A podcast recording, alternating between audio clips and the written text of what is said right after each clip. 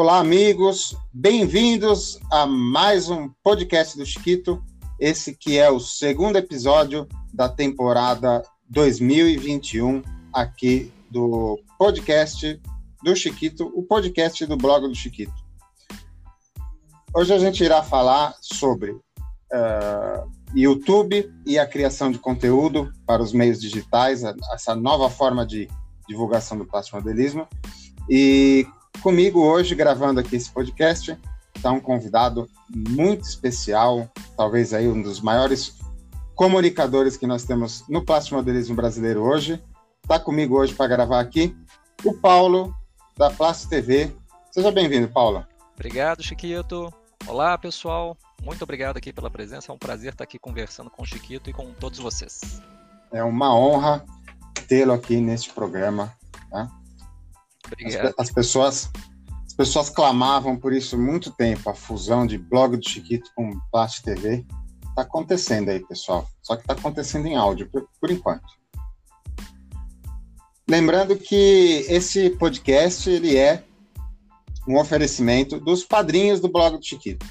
Seja você também um padrinho do blog do Chiquito, colabore com a criação de conteúdo, a manutenção dos canais, criação de novos podcasts como esse que você está ouvindo, é, workshops exclusivos, conteúdo exclusivo para padrinhos, além das lives lá no YouTube, tudo mais. Né? Os, as vantagens de ser padrinho, você recebe esses podcasts em primeira mão, você tem acesso a workshops exclusivos, geralmente workshops mensais exclusivos para padrinhos, conteúdo exclusivo também do blog e o mais legal, desconto nas empresas patrocinadoras do hobby. Então, se você se você está interessado em se tornar um padrinho do Blog Chiquito, acesse o nosso site, o apoia.se barra Blog Chiquito, campanhas a partir de R$ reais mensais e você já ajuda nas manutenções dos canais do Blog Chiquito. E esse podcast também é um oferecimento da nossa grande parceira Savit Modelismo. Conheça o site da Savit, www.savitmodelismo.com.br. Os melhores produtos em MDF, corte a laser que a gente tem hoje no modelismo dentro do país. Então tem muita coisa legal lá, tem tem suportes de pintura, suportes de pincel, temos cabines de pintura, temos móveis modulados para bancada. Ixi, é uma coisa mais legal que a outra. Né? E lembrando que padrinhos do Blog Chiquito têm 10% de desconto na compra com o pessoal da Savit Modelismo. Só se identificar como padrinho na hora da compra e eles sabem lá quem está em dia e quem não está. Savit Modelismo, nossa grande parceira. Outra grande parceira do nosso blog também, também é um oferecimento aqui do nosso podcast, é a Factory Modelismo. Factory Modelismo trazendo para nós hoje o melhor da impressão 3D para o hobby. Então tem lá ferramentas fantásticas, tem as figuras, as figuras mais legais do mundo, as coisas mais finas, as, as melhores máquinas de impressão do Brasil empregadas para fazer coisas para nós e o melhor, né? Tudo tudo legítimo, nada de request, nada de cópia, tudo certinho para nós montarmos nossas nossas figuras, temos nossas ferramentas sem peso na consciência. E lembrando também que o Padrinhos do Blog Chiquito tem um desconto super especial. Então é só clicar lá no site www.factorymodelismo.com.br e conferir as novidades. O site está sendo construído dia após dia, o catálogo deles é enorme, vale a pena conferir. Esse podcast também é um oferecimento do curso de plástico modelismo do blog do Chiquito. Venha você também aprender a montar os seus kits, sempre com um horário marcado, nada de aula gravada. Chiquito vai te ensinar todos os truques, todos os macetes, toda a parte teórica do plástico modelismo e muita prática. Afinal, a gente aprende a montar montando nossos kits. Monte seus kits do jeito que você sempre quis, com a ajuda do Chiquito. São mais de 14 anos de experiência ensinando plastimodelistas, mais de 300 modelistas treinados, dois Best of Shows com alunos, muitas medalhas de ouro, prata, bronze em competições Brasil afora e algumas no exterior também. Só lembrando que durante este período de pandemia, o curso de plasmodelismo está sendo feito somente por vias virtuais. Então a gente só está fazendo aulas à distância. Quando todo mundo tiver vacinadinho aí, o bunker será reaberto às visitações. Tá? Também não se esqueçam, lives do blog Chiquito. O Chiquito está ao vivo ensinando plasmodelismo para vocês. Todas as quartas às 19 horas e sábados às 16 horas no YouTube e também às segundas e quintas-feiras de manhã lá no Instagram, arroba blog do Chiquito. É de graça, é só seguir, é só chegar.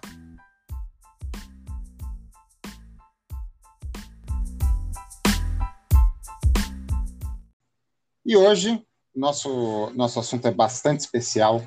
A gente vai falar sobre criação de conteúdo. Como que é essa vida de plástico modelista é, exposto, plástico modelista diante das câmeras. Né? E para falar esse assunto comigo, para compartilhar uh, esse conhecimento todo, uh, eu trouxe aqui uh, ninguém melhor para falar sobre o assunto, né? Talvez aí o canal de plástico modelismo mais importante que nós temos no Brasil não de hoje, mas sim já de algum tempo, né? Um canal que estava meio paradinho, estava meio adormecendo, mas agora voltou com tudo para 2021. É uma honra tê-lo aqui comigo hoje, o Paulo da Plast TV. Seja bem-vindo, Paulo. Se apresente, conte-nos quem é o Paulo Felipe ou o Paulo da Plast TV. Seja bem-vindo. Mais uma vez, muito obrigado, Chiquito. É um prazer realmente muito grande estar aqui com, com você. E, pessoal, para quem não me conhece, meu nome é Paulo Felipe, eu tenho 39 anos, sou de Belo Horizonte, sou modelista aí há mais ou menos, acho que uns 20 anos, alguma coisa assim. E como o Chiquito comentou, eu tenho um canal no YouTube chamado Plast TV, que já teve umas indas e vindas também, mas Agora estamos de volta aí produzindo conteúdo. E tem. Eu comecei o canal mais ou menos quando eu também iniciei no hobby. Então, se tem uns 20 anos que eu monto assim, tenho mais ou menos uns 14 anos, 15 anos que eu já me envolvo com, com a criação de conteúdo. Eu vou te fazer um elogio que eu não sei se você já recebeu antes. Mas você é a voz mais sexy do plastimodelismo ah, brasileiro. que isso, Chiquito. Obrigado. Não sei se é seu microfone que é melhor que o é, meu. Né? Será, né? cara? O Tom faz uma concorrência boa, mas eu acho que sua voz, assim, junto com o seu mineirês, passa uma tranquilidade para gente. Ah, obrigado, Chiquito. Realmente o pessoal comenta muito do sotaque.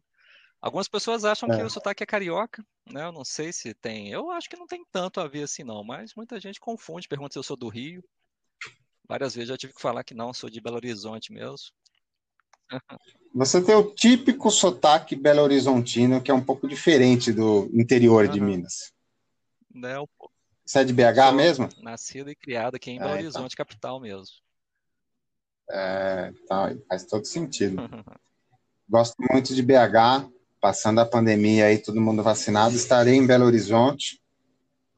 Estou devendo uma, uma visita com a patroa ao Museu de Inhotim. Ah, aí já aproveito a gente reúne todos os amigos Belo Horizontinos, temos muitos. O plástico modelismo na cidade é bastante pujante. Ah, que legal, esperamos você aqui com prazer. Bom, como, como foi dito, hoje iremos falar sobre a criação de conteúdo. Né? Como, como a gente se expõe de forma produtiva, de forma saudável, de forma construtiva na internet. Uh, eu, pelo menos, tenho bastante dessa consciência e pelo tempo que a gente acompanha a Classe TV também, a gente sabe que também é o, é o objetivo do, do canal transmitir o plástico modelismo de forma, de, de forma coerente e de forma responsável principalmente para os novatos, que, que são aqueles que precisam do conteúdo para obter informação.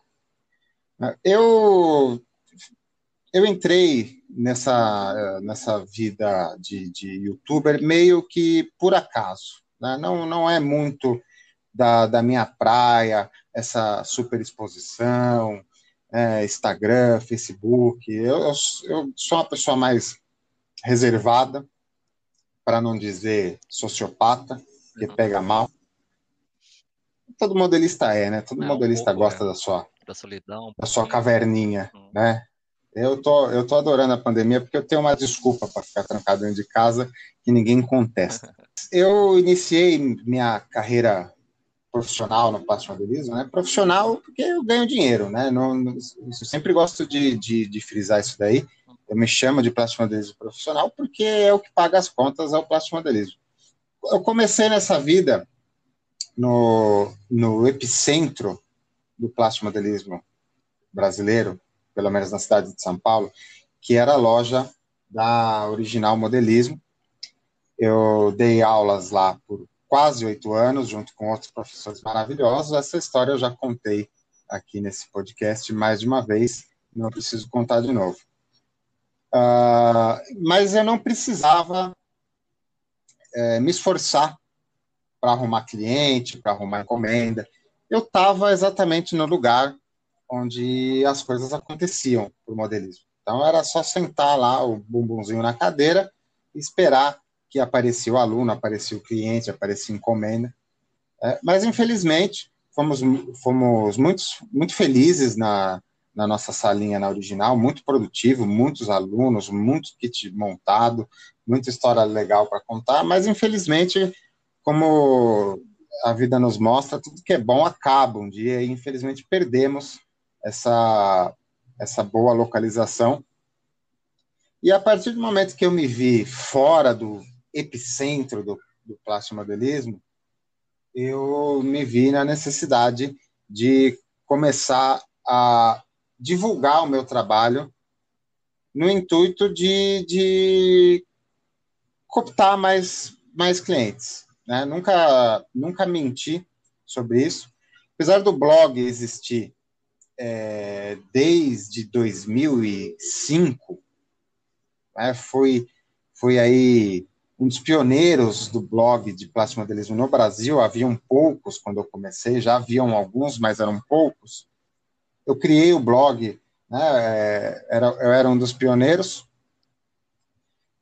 mas o YouTube eu comecei, eu fui começar lá no ano de 2014, querendo ou não, já se vão aí sete anos de YouTube, para cooptar clientes, para para achar um, um, novo mercado e me posicionar, principalmente na questão de, de dar aulas, né? Sempre, sempre foquei em dar aula de plasmodelismo. Aí começou a nossa epopeia de criação de conteúdos online. Até então eu já escrevia para a revista Rob News, já tinha matéria publicada em, em blogs estrangeiros, né, já já estava um pouco envolvido assim com, com a mídia plasmodelista, o blog tinha uma visitação bastante interessante na época, e iniciei então a gravação de vídeos, eu lembro até que os primeiros vídeos eu gravei na minha, na minha oficina que ficava em uma outra loja aqui da cidade de São Paulo, um período curto que a gente passou lá, e no início eram vídeos simples, eram vídeos editados no Windows Movie Maker. Acho que eu também comecei Coisa... com o Windows Movie Maker também, viu? É, todo mundo começa com o Windows Movie Maker, né? Você passava, você passava horas editando, aí ele travava renderizando, você Isso. perdia todo o filme, né? Isso mesmo. Aquelas, aquelas transições de, de tela super cafonas, né? Aquelas coisas assim. Mas foi o começo de todo mundo.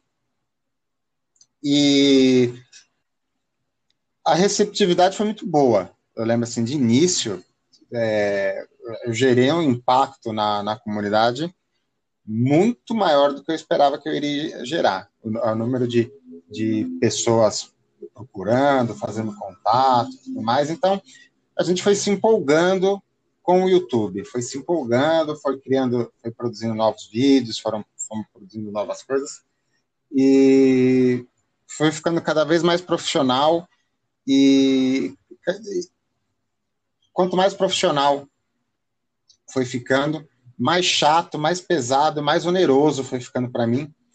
E eu fui me afastando desse mundo, porque é, a gente vai falar sobre isso, né? Uh, você gravar um vídeo, um exemplo, um dos últimos vídeos de montagem completa que eu, que eu gravei, que deve ter, assim, uma hora de vídeo, aquela uma hora foram mais de 25 horas de gravação. Né? Fora a montagem que não é gravada. Então, depois o trabalho de edição disso é muito pesado, você precisa de máquinas máquinas poderosas, você precisa de tempo. Aí é tempo que você passa longe da, da bancada montando, longe da bancada ensinando. E eu estava me afastando do YouTube nos últimos anos. Eu estava praticamente. Eu, eu, sempre odiei ser um youtuber, então eu estava encerrando minha carreira com o YouTube, até acontecer um negocinho aí que talvez a, quem nos ouça já tenha ouvido falar, um negócio chamado pandemia, que me, me agarrou pelo cangote e me trouxe de volta com, com, com toda a força do mundo, num formato novo, num formato que eu estou explorando, o Paulo também está explorando, que são as lives, né? Um, um, um, método muito mais intuitivo, mais genuíno, mais fácil de se comunicar e, e com uma resposta melhor. Parece que as pessoas gostam mais desse tipo de conteúdo, elas se identificam mais, elas, elas se veem mais nesses vídeos longos, arrastados, meses para terminar um kit ao vivo no, no YouTube, mas as pessoas gostam, parece que é a nova tendência da, da criação de conteúdo hoje. Ah, poder conversar então, ao vivo é muito bom, né? Poder responder as é muito bom, assim, né? ao vivo é muito bom. A interação, ixi, já tive, já fiz lives assim de, geralmente minhas lives têm entre duas e três horas, que é mais ou menos um tempo de uma aula, uhum. né? E já passei assim uma hora e quarenta conversando e respondendo dúvidas e 20 minutos montando, né? E as pessoas adoraram. Depois vem aquela enxurrada de ótima live, adorei e tudo mais. Então aqui na, nesse podcast, nós temos aqui dois veteranos de YouTube, né? porque quem tem, quem tem mais de três anos de YouTube é veterano, né? O YouTube não tem dez anos quase. Então, dois veteranos aqui de criação de conteúdo, de YouTube, de e agora streamers, né? Uma palavra nova para nós aí. A gente é, a gente não é mais YouTuber, a gente é streamers de kit entendeu? A gente está a gente tá na moda, entendeu? A gente vai mostrar para você, de repente você está interessado aí em virar um youtuber, em virar um streamer, quer criar seu canal, uh, a gente vai mostrar um pouco desse mundo, o que não aparece na janelinha do computador para vocês.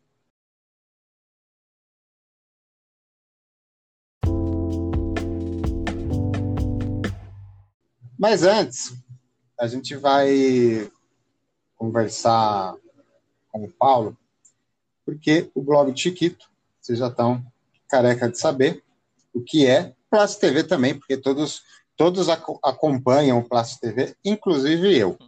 Mas vamos falar um pouquinho do, do, do Plástico TV, vamos cravar a história do Plástico TV aqui no nosso podcast. E eu começo com uma pergunta para você, Paulo. O que é o Plat TV? E seja bem-vindo mais uma vez. Legal, Chiquito. Bem, o Plat TV é um canal no YouTube que eu criei num momento da, da minha vida, como o próprio Chiquito também, só que depois eu, eu conto até mais um pouco sobre a minha história também. Mas quando eu iniciei no hobby aqui em Belo Horizonte, eu comecei fazendo aulas numa loja aqui no bairro da Savassi, aqui em BH. Tal, e, e poucos meses depois eu já comecei a ministrar as aulas lá. Então eu comecei como aluno assim, mas alguns poucos meses depois assim eu já estava ministrando as aulas de, de plastimodelismo lá. E fiquei um bom tempo ministrando essas aulas, aí depois eu fui até para uma outra loja também, e onde todo sábado a gente tinha lá nossa, nossas aulas, conheci muita gente assim, pude ensinar muita gente aqui em BH também. Só que eu estava realmente com esse desejo de passar mais informação para o pessoal, porque querendo ou não, na oficina a gente tinha um número limitado né, de cadeiras, de pessoas que podiam fazer a, a aula naquele momento. Então foi que surgiu a ideia de divulgar o hobby. Né? Assim, meu, meu intuito, o Chiquito ele comentou aí com a gente sobre que ele é um plastimodelista profissional, eu, eu, eu não sou. Né? Para falar a verdade, eu sou formado em ciência da computação, porém eu não gosto muito mais dessa área, eu estou abandonando a área depois de, de algumas frustrações que eu tive na, nessa área de informática e tal.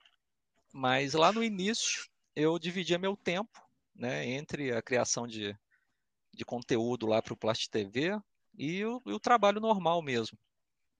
Então foi que tudo começou.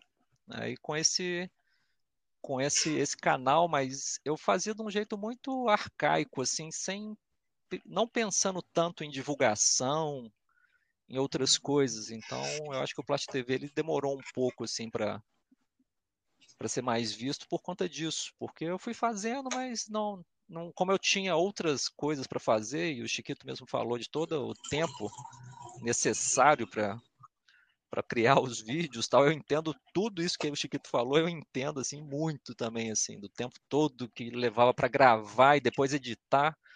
Aí, se você fazia um vídeo muito longo, pelo menos na, na, minha época, né? Se eu fazia um vídeo muito longo, a pessoa reclamava. Aí, mas eram tantas. Ah, é assim né? mesmo. Mas eram é. tantas horas de conteúdo que a gente gerava que era até difícil definir o que que o que que você colocava ou não no vídeo.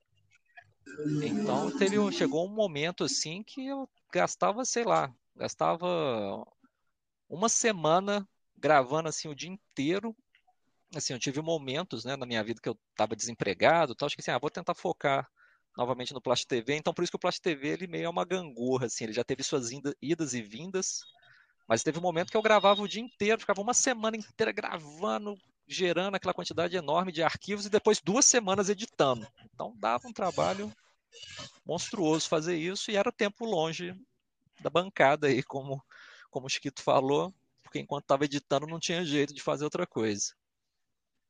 Mas foi assim, cara. Aí a, a vida do Plast TV mesmo foi nisso tudo, como eu comentei, como eu, eu, tive outros trabalhos ao longo aí dessa, dessa jornada de criação de conteúdo, por isso que às vezes eu fiquei um pouco afastado, aí voltava tal, mas agora em, em, eu voltei para falar a verdade com uma, um pouco mais de força em, em no final de 2018.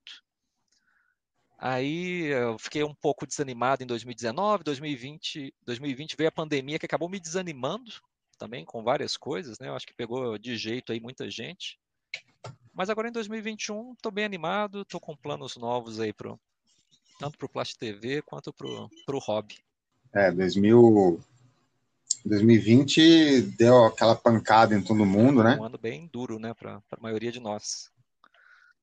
Mas a partir do momento que eu, que eu dimensionei assim que ia ter que ficar um período em casa, quarentena, lockdown, essas coisas, a primeira coisa que veio foi, puta, vou montar kit pra caceta agora. É, eu, né? eu, me desanimei, me, me desanimei com outras coisas, né? Mas com kit e justamente eu já falei isso aqui no, já falo isso em live, já falei em podcast, não, não minto para ninguém. Eu comecei essa série de lives, vai temos aí quase um ano, faz um ano aí, no, início de abril. Uhum. Justamente foi quando tivemos o primeiro fechamento aqui na cidade de São Paulo, as pessoas ainda cumpriam o fechamento, né? Depois todo mundo tocou danes. Mas, e, e justamente no dia que, que fechei a minha cafeteria, né? Ainda tinha a minha cafeteria, uh, tanto eu quanto o funcionário trabalhava comigo, ambos estávamos resfriados. Então, ambos éramos, talvez, possíveis é, portadores do Covid. Então, de uma forma ou de outra, além do lockdown, eu ia precisar ficar um tempo isolado, isolado mesmo. sem sair de casa, nem para ir no mercado, nem para ver meus pais. Meus pais moram aqui no mesmo prédio que o meu. Então, ainda teve esse, esse período aí de isolamento. Então, fiquei 14 dias totalmente isolado. E no 13 terceiro dia de isolamento, eu tive é, sintomas de, de, resfriado todos os dias. No 13 terceiro dia de, de, isolamento, eu tive uma ligeira falta de ar. Uma ligeira, assim. Não cheguei a ficar grave, não cheguei a ficar ofegante, nem nada. Mas eu tive uma ligeira falta de ar, talvez um estresse, talvez uma ansiedade. Mas meu médico já falou assim, não, você está tendo falta de ar, então você está bem, você fica em casa. Você só sai de casa se você estiver mal, se você está atendimento. Você está bem, você está falando no telefone, você fica em casa, fica quietinho aí, fica em repouso, mas agora você tem mais 15 dias de isolamento, porque se você, se você ainda está apresentando. Enfim, fiquei um mês, fiquei 33 dias é, de isolamento total, real, na minha casa. Caramba. Mas, fiquei bem, fiquei bem. É aquele. Não sei se eu tive Covid, tá? É, muito provavelmente não, porque eu não testei na época. E posterior a isso, a minha, a minha esposa, que teve os mesmos sintomas que eu, ela fez recentemente um teste de, de, de sangue para Covid e não deu reagente. Então, muito provavelmente a gente não teve Covid, a gente teve um resfriado normal mesmo. Mas é, foi aqueles dias de ansiedade preso dentro de casa, né? Eu já sabia que eu ia produzir, montar kit pra caramba. E eu sempre tive um plano, uma vontade de deixar no YouTube é, parte do meu curso de plástico modelismo, principalmente as partes teóricas, as partes genéricas que servem para todas as modalidades porque eu estava vindo aí de uma, de uma crescente desde 2018 de é, abandonar o hobby profissionalmente. Eu estava lá com a minha cafeteria, fui mantendo só alguns alunos, não pego nenhuma encomenda desde 2019, fui diminuindo minha carga horária de plasmodelismo para poder focar na minha vida profissional. Mas aí 2020 trouxe a gente de volta. E nesses, nesses dias que eu fiquei trancado dentro de casa, eu, eu eu fiz um acordo comigo mesmo. Eu falei assim, eu preciso ter um compromisso aqui nesse período, preciso fazer alguma coisa que eu não, não faço, porque eu reclamo que eu não tenho tempo, agora eu vou ter um tempão dentro de casa. Fazer alguma coisa que me faça acordar cedo, que não me, me deixe cair em depressão, ficar louco e roer os cantos das paredes. Comecei as lives, estava na época, estava começando a moda das lives, todo mundo fazendo live, todo mundo fazendo live. Eu falei, tá aí, eu vou experimentar esse método novo aí de comunicação. Vou abrir a câmera aqui, vou começar a live, vou ensinar, vou dar o conteúdo do meu curso e vamos ver o que acontece. Né? Estamos aí, passado quase um ano, mais de 120 filmes, 120 lives feitas. O, o método funcionou muito bem. Ah, que legal. Já, né, não tem planos para acabar, já temos planos para para as próximas temporadas, as próximas montagens. Então, muito provavelmente a Covid irá passar e o blog do Chiquito vai continuar com as lives dele. É uma ótima né? notícia. Então, assim, né, foi, foi assim, é mesmo porque o café fechou, né? O blog do Chiquito vai muito bem, obrigado. É. Já o Planta Café, cafeteria do Chiquito, morreu de Covid. Qual que era o nome, Chiquito, da, da cafeteria? Planta, Planta Café. Nós éramos uma, uma cafeteria que tinha um, um pequeno garden ah, é? center. É? Vamos falar menos de, de blog Chiquito, quero falar mais de Place TV. Né? O, eu percebi, você retornou aí da sua, da sua, do seu último período sabático com o Place TV, né? De um, de um jeito diferente, né? mais ativo no Instagram, mais ativo com lives também, né? Aderiu a essa nossa moda de lives que é muito legal, né? E tá muito legal. Já, já deixo aqui meu, meus parabéns. Eu acompanho lá, vejo todos os vejo todos os seus stories ali, a interação com o pessoal. Já tomei como como inspiração para algum conteúdo meu, coisas que apareceu ali no seu canal, né? Então não não tenho não tenho vergonha de dizer que a Place TV foi inspiração para algumas coisas que eu fiz no passado e continua sendo até hoje. Estou lá acompanhando quietinho ah, o trabalho de você. E nessa, nessa nova nessa nova formato também que você aderiu, que está muito legal, de interação no Instagram, de, de live, você, você tem algum objetivo em mente? O que, que o Blast TV está mirado nesse é, momento? Então, como você comentou, realmente 2020, acho que foi quase um ano sabático mesmo aí que eu, que eu me afastei um, um, pouco, né? Não, não fiz muitos, não fiz acho que vídeo nenhum para falar a verdade, não montei nada. No início do ano eu tinha até postado assim planos tal, mas acabou que os planos foram por água abaixo, assim, eu não, realmente não fiz nada. Mas com esse retorno, cara, realmente o Instagram ele tem se tornado essa ferramenta gigantesca, né, de, de comunicação, essa rede social, assim, onde nem sei quantos por cento da população tá, mas sei que é muita gente que está no, no Instagram.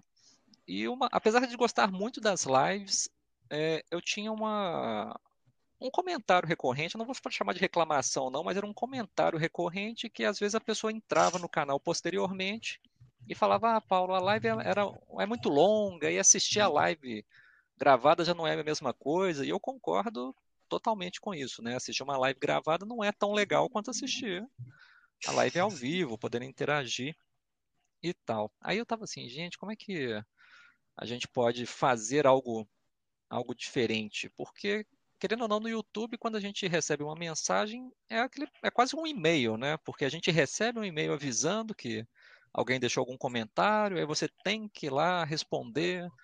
Então é um processo mais longo. Aí eu cheguei bem. O Instagram permite essa interação assim instantânea, quase como se fosse um bate-papo mesmo.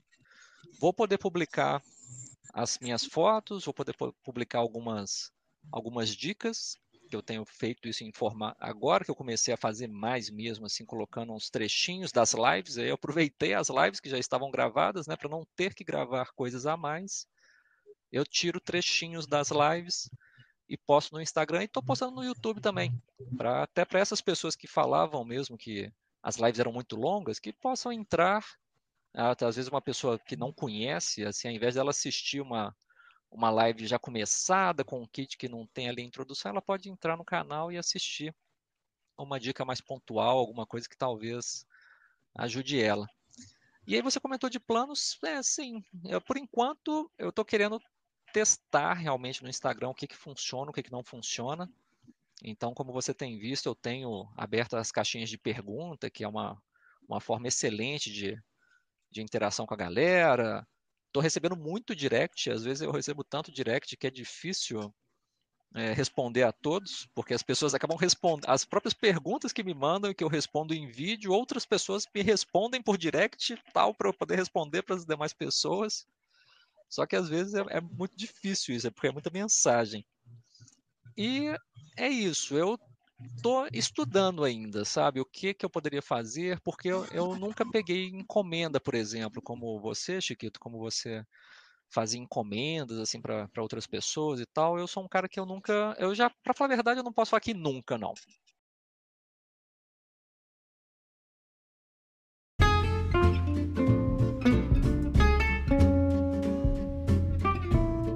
Eu já peguei umas encomendas de pintura. Só um segundo. Senão, senão ah, não tem problema. Não tem problema.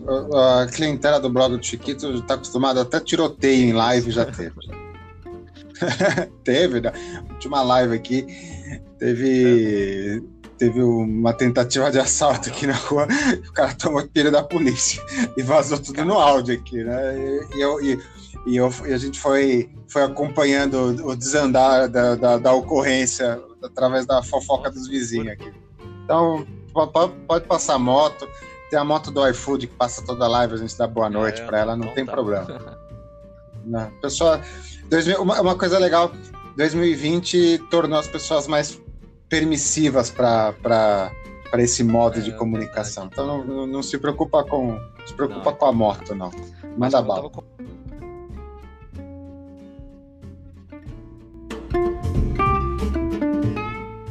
comentando, falar que nunca peguei uma encomenda é errado porque eu já pintei alguns jogos de tabuleiro, algumas miniaturas de jogo de tabuleiro, que é uma coisa que eu gosto muito também. Então, é, é só fiz, mas só fiz isso assim de encomenda, sabe? Nunca foi bem um trabalho assim, não. Sempre dependi de um trabalho externo mesmo para para fazer algo. Mas aí agora em 2021 eu tô focado, para falar a verdade, no final de 2018, só para o pessoal se situar um pouquinho assim também, eu tive uma experiência muito ruim que foi o que me decidiu assim de uma vez por toda abandonar a área de informática, que eu entrei numa empresa aqui de Belo Horizonte de consultoria e fui mandado para o Rio de Janeiro.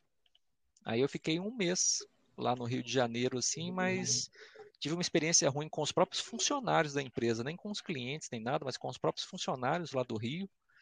E aí eu nisso, na primeira semana que eu estava lá, eu cheguei, não, não, se eu ficar aqui, eu vou ter um troço, eu vou ter um ataque aqui de, de ansiedade, alguma coisa. Então pedi demissão na primeira semana que eu estava no Rio, isso tinha dois meses e, e uma semana que eu estava na empresa.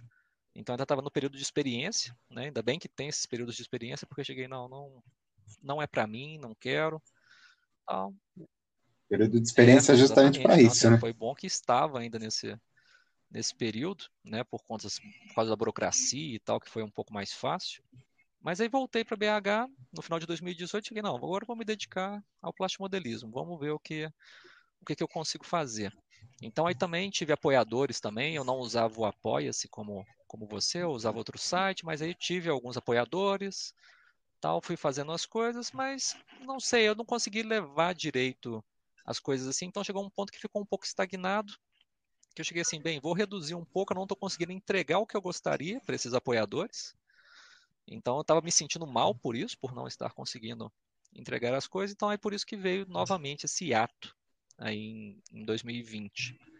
Mas aí agora, em 2021, estou estudando as possibilidades que, que o Instagram está nos trazendo, né, que as lives, esse novo formato de, de entregar o conteúdo está nos trazendo também. E tô nessa, tô realmente estudando mesmo ainda para ver o que que o que, que vai ser possível se fazer.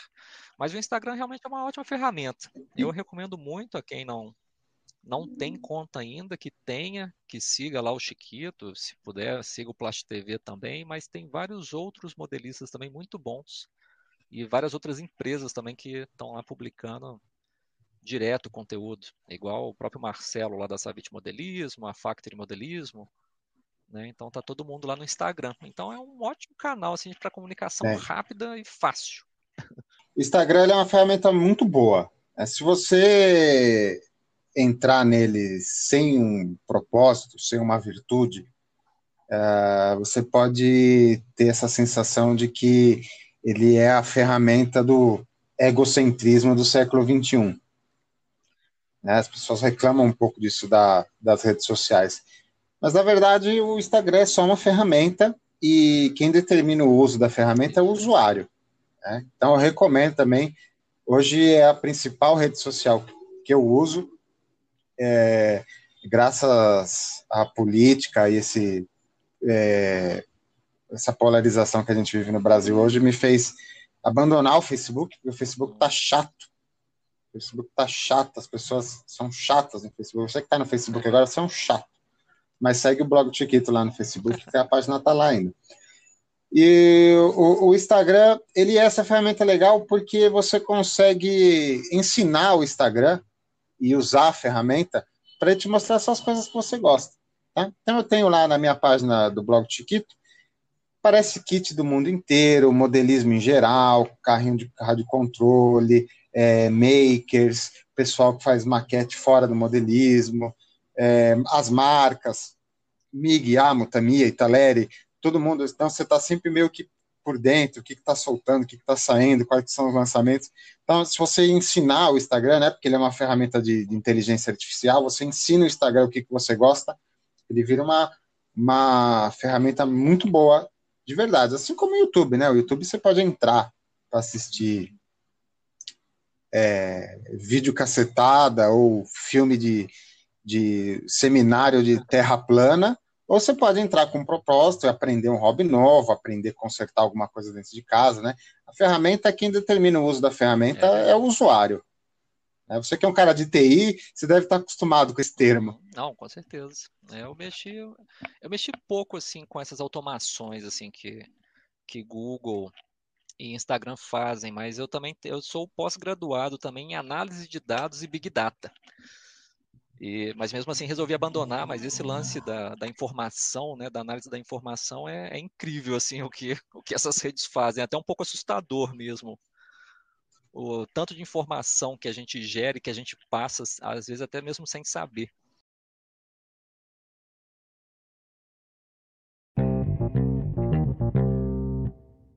Eu, deixa eu só fazer um, um parênteses assim rapidíssimo, é porque ontem foi muito engraçado esse negócio da, dessa informação, como a informação é transmitida na, na, na, internet é uma coisa meio assustadora. Ontem eu postei um, um stories, eu estava acompanhando o jogo da NBA ontem à noite, aí eu fiz um stories e escrevi assim, hoje tem.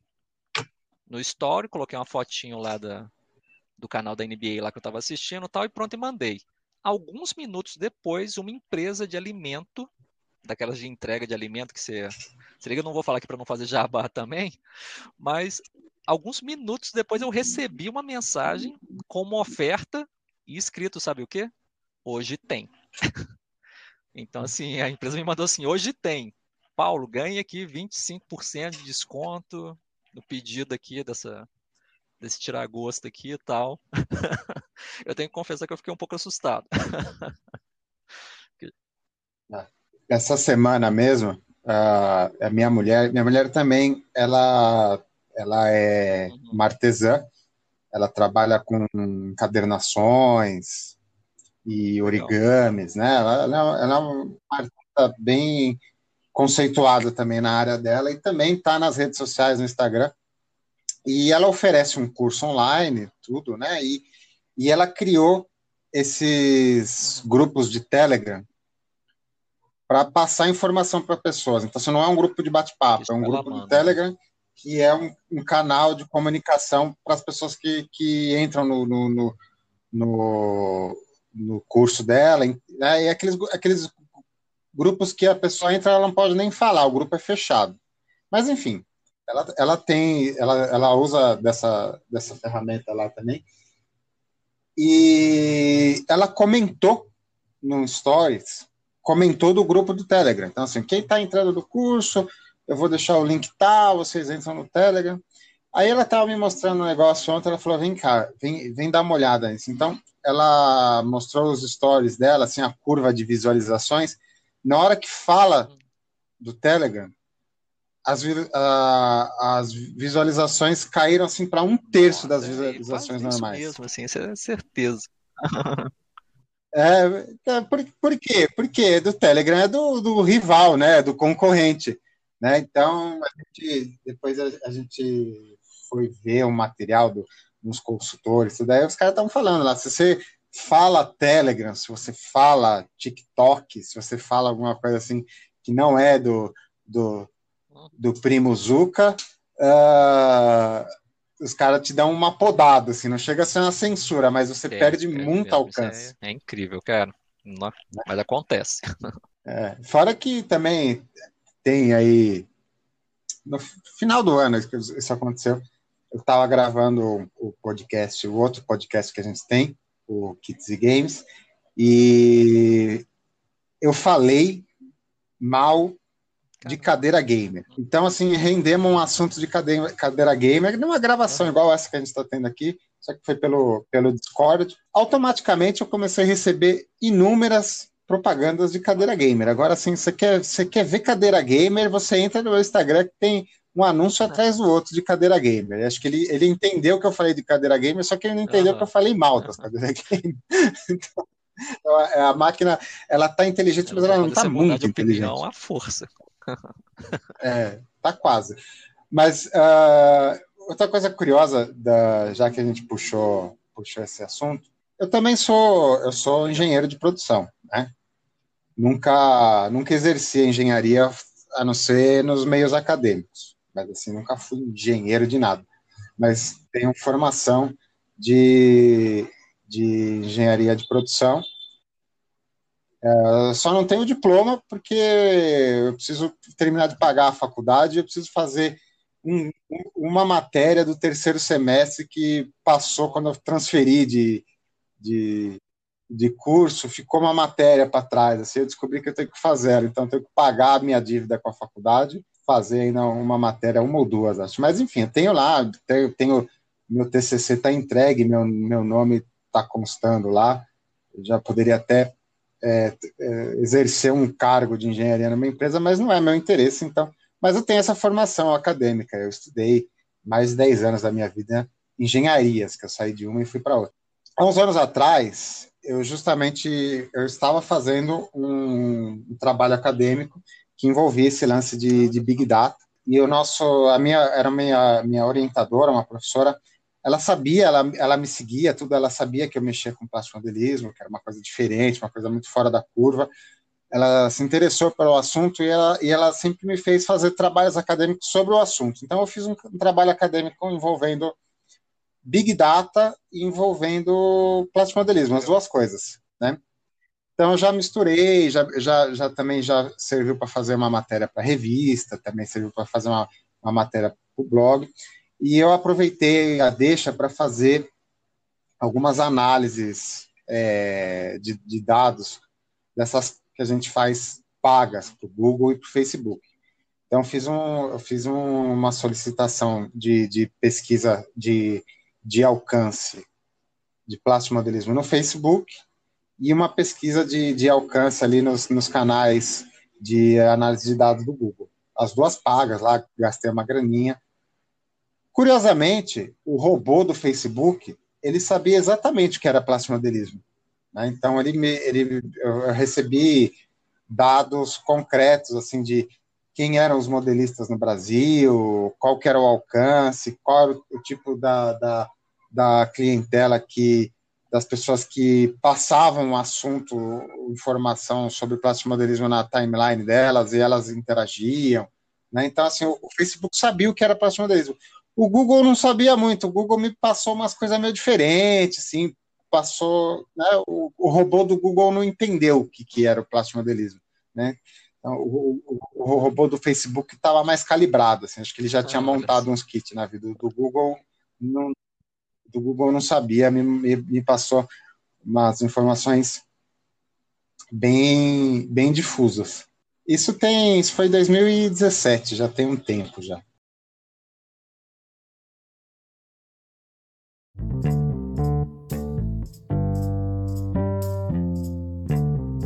Eu, um comentário que eu queria fazer, eu não sei, eu não sei se você sentiu isso, né? Eu, eu tô aí um ano fazendo live, você começou mais recentemente, mas o formato de live para mim foi muito libertador. Para você não foi também? Realmente foi uma mudança muito grande, muito mais fácil você sentar e simplesmente começar a fazer a live, né? Muito menos trabalho. Para mim foi libertador também. Você falou uma ótima palavra. Não, foi libertador, mesmo porque eu já vinha com uma bagagem muito grande de ensinar plasmodelistas. Então, então a gente sabe qual que é a dificuldade do cara, né? Uh, muitas vezes não envolve nem falta de talento. Às vezes a gente lida com, com alunos talentosíssimos, mas o cara ele não tem é, as ferramentas, né? Ele não tem as técnicas, às vezes tem muita insegurança, a gente como, como professor de plástico modelista tem que trabalhar muito a insegurança do cara, o cara tem medo do, do kit, né? o cara tem medo do, do plástico ali, o cara tem plastifobia, a gente tem que tratar essas coisas do cara, então a gente, como você também já, já lecionou a plástico modelista, a gente sabe onde, onde o calcanhar aperta, né? Eu sempre me senti um pouco culpado, eu já falei isso aqui também em outras ocasiões, quando a gente cria conteúdo, né? Quando a gente puxar um exemplo meu aqui. Depois, se você tiver algum, você já, já pode falar também. Tem um vídeo meu lá, que é um dos mais acessados, que foi quando eu montei um 190 da Tamia, e eu fui, foi uma montagem patrocinada, o pessoal da Arcos estava trazendo, o, o, o, Rafael lá do, do Rio de Janeiro estava trazendo as cintas da Arcos lá da, lá da Ucrânia, ele patrocinou uma montagem, então ele ofereceu todas as, todas as tintas, ofereceu uma ajuda para montagem, em troca de eu fazer um review para a revista, e de quebra ainda fiz um, um, filme, gravei toda, toda a montagem, e fiz um filme lá, tem um, acho que uma hora de, de filme lá da montagem, tá? Uh, é um dos vídeos com a melhor reação que eu tenho. Então, um dos mais visualizados, é o vídeo que eu, meu que tem mais visualização fora do Brasil.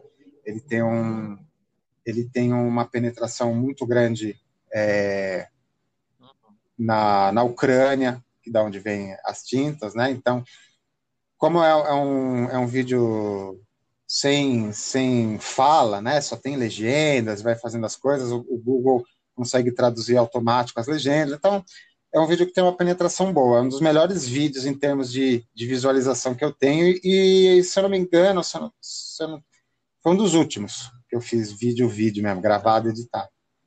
Né? Aí as pessoas chegam para mim, né? A interação que a gente tem com os clientes, cara fala, nossa, aquela sua montagem, né? É, mudou minha vida, me fez entrar pro hobby. Nossa, como você monta fácil. Nossa, como o kit flui bem na sua mão. Cara, que, que um trabalho para mim. Que, que, que, deu uma dor de cabeça. Não o kit em si, o kit é ótimo. 190 da Tami é aqueles kits que você chacoalha na caixa ele sai montado. Mas a gente foi, para começar, a tinta da Arcos. Ela é uma tinta boa, né? Uma geração nova de, de esmalte que o pessoal está fazendo. Mas é, ela dava muito problema para fazer traço. Então a camuflagem com a tinta foi um desastre, assim, porque a tinta era muito fosca. Tanto que o pessoal da Arcos pegou meu review, pegou meu vídeo e mudou a tinta. Hoje a tinta não é mais tão fosca como ela era, era antes. Consegui mudar uma tinta uhum. nível internacional graças a um vídeo. Então deu um trabalho danado, tive que, que peneirar a tinta para tirar a pasta, tive que, nossa, suei sangue para fazer a camuflagem. Também meti, resolvi que eu ia colocar ali uma resina da Aires que eu tinha, que eu tinha comprado para aquele kit, o kit já era meu, né? Falei, não, agora eu vou montar o kit, eu preciso usar a resina da Aires aqui. É resina besta, assim, as dois, é, dois porão de arma do 190. Puta, a resina dá um trabalho, cara, ele acerta, o negócio não entra. Não sei, se eu levei umas 40 horas para montar o kit, umas 15 horas foi acertando a resina. Resina boa, hein? Resina da Aires, resina marca top, mas quem já lidou com resina, né, com, com adaptação de kit, sabe a treta que é. Né? Então, o, e, o kit deu um problema uma hora, precisou ser, parte dele foi, foi, foi repintado. Né? Então, assim, foi uma montagem é, problemática, uhum. barra normal. Barra normal. Isso é montar kit. Isso é montar kit. Não é, kit não é diferente disso. Mas você vai produzir o vídeo, né? Você tem que você tira os erros de gravação, né? Você tira, você passa, passa só a parte boa, a tinta aderindo bem no kit, a resina encaixando na asa, né? Ai, que lindo. Né? Ficou uma hora, assim, parece a montagem, parece que montando um Lego, né? Então, é, esse é um exemplo, mas entre outros, e, e matéria para revista, né? As, as, revistas elas, elas têm limitação de espaço, então assim, você escreve uma matéria de uhum. 10 páginas, o cara transforma em duas, né? Eu sempre tinha esse peso, porque eu era professor e eu, eu via que as pessoas estavam tendo estavam tendo uma leitura errada, assim, as pessoas estavam achando que, que era muito mais fácil do que parece, né? E, vezes, e isso, isso gera um problema, porque a pessoa vai fazer o dela em casa e ela passa por essas dificuldades. A resina não encaixa, a tinta engrossa, né? Tem problema que esse problema chama plastimodelismo. E a pessoa vê o conteúdo, vê o conteúdo gravado, vê o conteúdo da revista, né? Isso gera uma insegurança na pessoa. Fala, porra, mas o Chiquito fez o kit tão fácil, o meu tá enroscando, a minha tinta eu não consigo traçar, meu, a resina da Ares comprei igual a dele, não entra no kit de jeito nenhum. Né? Sempre tive esse, esse peso, eu sempre me senti culpado por alimentar esse tipo de insegurança nas pessoas. E a live não, né? A live é libertadora, porque acontece as cagadas, tem que consertar as cagadas na live, as pessoas falam, ih, aconteceu isso com o meu também. Né? As pessoas se sentem muito mais confortáveis muito mais seguras assistindo uma live do que assistindo um vídeo editado.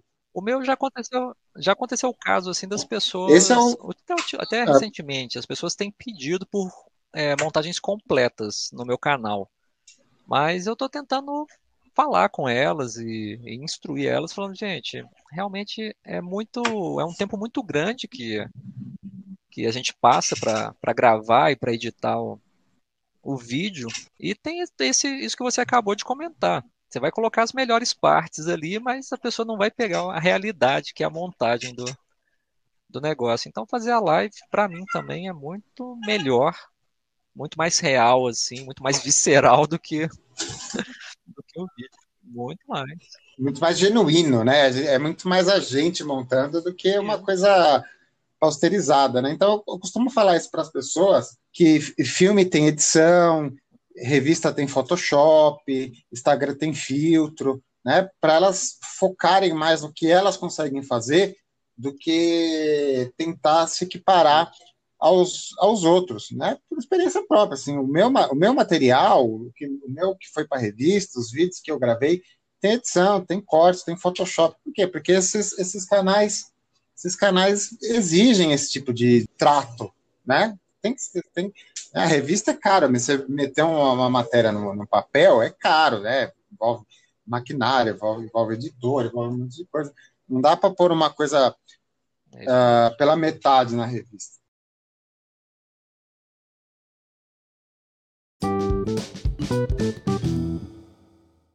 Então, seguindo o nosso, nosso roteiro, quais as dificuldades que você pontua em ser um criador de conteúdo de YouTube e agora um, um criador de conteúdo para o Instagram? Uma pergunta bem, bem interessante, porém até um pouco difícil mesmo, né? Porque eu acho que cada vez mais, eu não sei se eu, se eu vou viajar demais, que depois você me, vai me falar a sua opinião também, mas é que cada vez mais as pessoas estão cada vez mais imediatistas, cada vez com olhando mais para o celular e passando a timeline lá o mais rápido mais rápido que elas conseguem tal. Então ela, acaba que elas não estão consumindo tanto.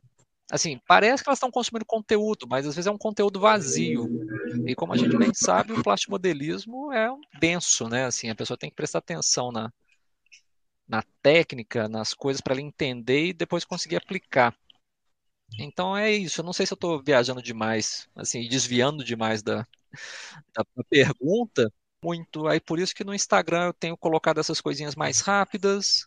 No YouTube também. No YouTube eu tenho pego esses trechos das lives que eu estou fazendo e estou fazendo esses vídeos menores assim para ver se a pessoa consegue manter a atenção, se não durante uma hora, duas horas das nossas lives, assim, que pelo menos por alguns minutos elas ela fique ali atenta àquilo, mas eu acho que a gente tem sofrido muito nesse, nesse quesito, o hobby, o plastimodelismo por ser esse hobby que a gente sabe que demora, né? Não tem jeito, assim, é uma coisa que pode demorar meses aí para para montar um kit, dependendo do, do ritmo da pessoa, do, da quantidade de detalhes que a pessoa quer no, no kit, pode ser algo que demora muito. Então, tentar ensinar isso para a pessoa num tempo curto, mas que a pessoa depois tem, crie a paciência para para montar o kit, né? É, para mim é uma, uma das coisas mais complicadas, assim. E de novo aquilo, não sei se eu desviei muito, mas Não, não, você tocou, você tocou num, num,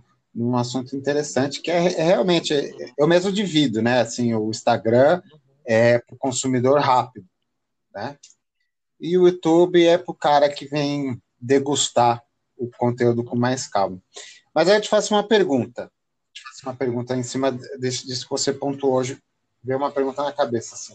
Você não acha que é um dever nosso, é, professores de plastimodelismo, que agora, agora são streamers de kit, ser meio que o guru da paciência, ensinar os caras que tem que sentar o bombonzinho na cadeira, que o, o kit ele, ele é convertido em, em horas bunda é, de montagem? Acho, Chiquito, eu, eu concordo, concordo nesse ponto que a gente tem que, que ensinar sim, a pessoa ter essa, a, a criar essa paciência, né? Mas acho que está cada vez mais difícil. Eu não sei, tá? Assim, eu, apesar de ir nas convenções e, e conversar com as pessoas assim, mas eu pelo menos observo que não tem tantos jovens assim. Você que acho que está mais envolvido assim com, a, com os cursos, tal, talvez você consiga falar um pouco mais, mas eu não tenho visto mais tantas pessoas jovens. Tem jovens, sim, entrando no hobby, o que é ótimo tal, mas não tantos quanto eu, por exemplo, gostaria. E eu acho que é muito disso também, assim, ensinar paciência para quem é mais jovem é mais trabalhoso do que ensinar paciência para alguém que já tem aí seus 30 plus, né? 30 mais anos, assim. Então. Se tem uma pergunta que eu respondo em todas as lives do YouTube, é: kit acaba hoje, professor? Essa é a pergunta que sempre vem. né? E eu, eu dou bronca, eu falo, porque você está com pressa? Né? Tá com pressa, vai ver os vídeos de, de, de kit pronto. Esse aqui a gente está fazendo, né? Porque é uma coisa, é, faz parte do curso, entendeu? É uma, é, é uma coisa. É, eu ensino, inclusive, para os meus alunos, né? Eu falo o seguinte: uma das métricas de medição de um kit, se a pessoa está indo bem, se a pessoa está se dedicando, se ela está cumprindo as etapas que um kit tem que, tem que passar para ele ficar bem feito, é o tempo. É o tempo. Então, se um cara chega assim para mim hoje, ó, acho que comecei a montar um kit, passa três dias, o cara manda a foto do kit pronto, você já sabe assim que a, a, com a, a, raras exceções assim do cara ser o Michelangelo do plástico modelismo, uhum. né? eles existem, né? Existem gente uhum. é, eficiente e rápida, né? Elas existem, mas tirando a exceção de, de, desse indivíduo, se uma pessoa apresenta um kit é, preparado, assim, pronto, em três, quatro dias, uma semana, você já sabe que algumas coisas ali foram deixadas de lado, né? Então o kit ele tem essa maturação, o kit ele tem o, o seu tempo para ser feito, a sua busca de inspiração, de estudo, de referência. E é uma coisa que eu deixo bem claro assim no, nas minhas lives, né? Eu faço assim, não, é, esse, esse, até quantas aulas vai ser para montar esse kit? Nunca sabe aulas precisar. Vai, vai precisar quando a gente começa. O pessoal já está na expectativa para começar o próximo kit. Eu falo, não, mas pessoal, abaixa um pouco a bola, porque ainda tem que terminar esse, esse vai ter base, vai ter figura, então talvez se arraste aí por meses, mas é o tempo que as coisas precisam. E montando é, quatro horas por semana, né, que são as duas horas da live, essas coisas têm, têm um tempo de maturação, e é uma coisa importante, eu acho que, que é importante a gente, a gente mostrar isso, nós agora somos streamers de kit, a gente não está mais mostrando uma montagem completa e pontuando alguns tópicos importantes para as pessoas aprenderem, a gente está ensinando o que é o modelismo de fato, é bumbumzinho na cadeira e trabalhar no kit. Não tem outro caminho, não tem um caminho fácil para. É um, um caminho rápido para isso. Tem, não tem saída, não tem atalho. Tem que realmente concentrar, respirar fundo quando as coisas dão errado, tentar de novo e continuar. No próprio curso, no curso, no curso mesmo que eu, que eu dou de plástico modelismo, né, as pessoas as pessoas questionam, mas quantas aulas tem o curso? Uhum. O curso tem quantas aulas a gente precisar, né? Vai depender do kit, vai depender do, do aluno, né? Vai depender da dedicação, vai depender de quanto a pessoa rende numa aula, rende entre as aulas, né? Tem kit, tem cara que com quatro aulas sai com o kit montado, kit bonito, bem feito. Tem cara que eu tenho um aluno meu que está comigo há oito anos montando kit, dez anos montando kit, né? Porque cada um tem seu tempo, né? Cada um tem a sua curva de aprendizado. Não dá para cravar assim, ah, em dez, dez aulas eu te ensino a montar um kit. Não dá. Eu, toda vez que eu cravo, eu já falo para a pessoa, posso te dar um número só para você ir dormir feliz e achar que tem um número na cabeça e esse número pode acontecer ou não, muito provavelmente não vai acontecer.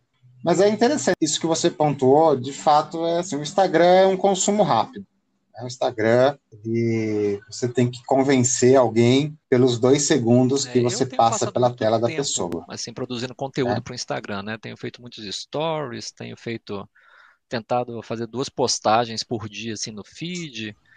Então, às vezes eu penso, nossa, será que o pessoal não vai se cansar, né, do que eu estou postando? Mas é que eu lembro que na verdade eu posso estar o dia inteiro produzindo o conteúdo, mas a pessoa está passando por um segundo, assim, é, tá passando 15, o 15 segundos dos é stories lá, assim, é o que a pessoa tá passando quando ela tá comigo.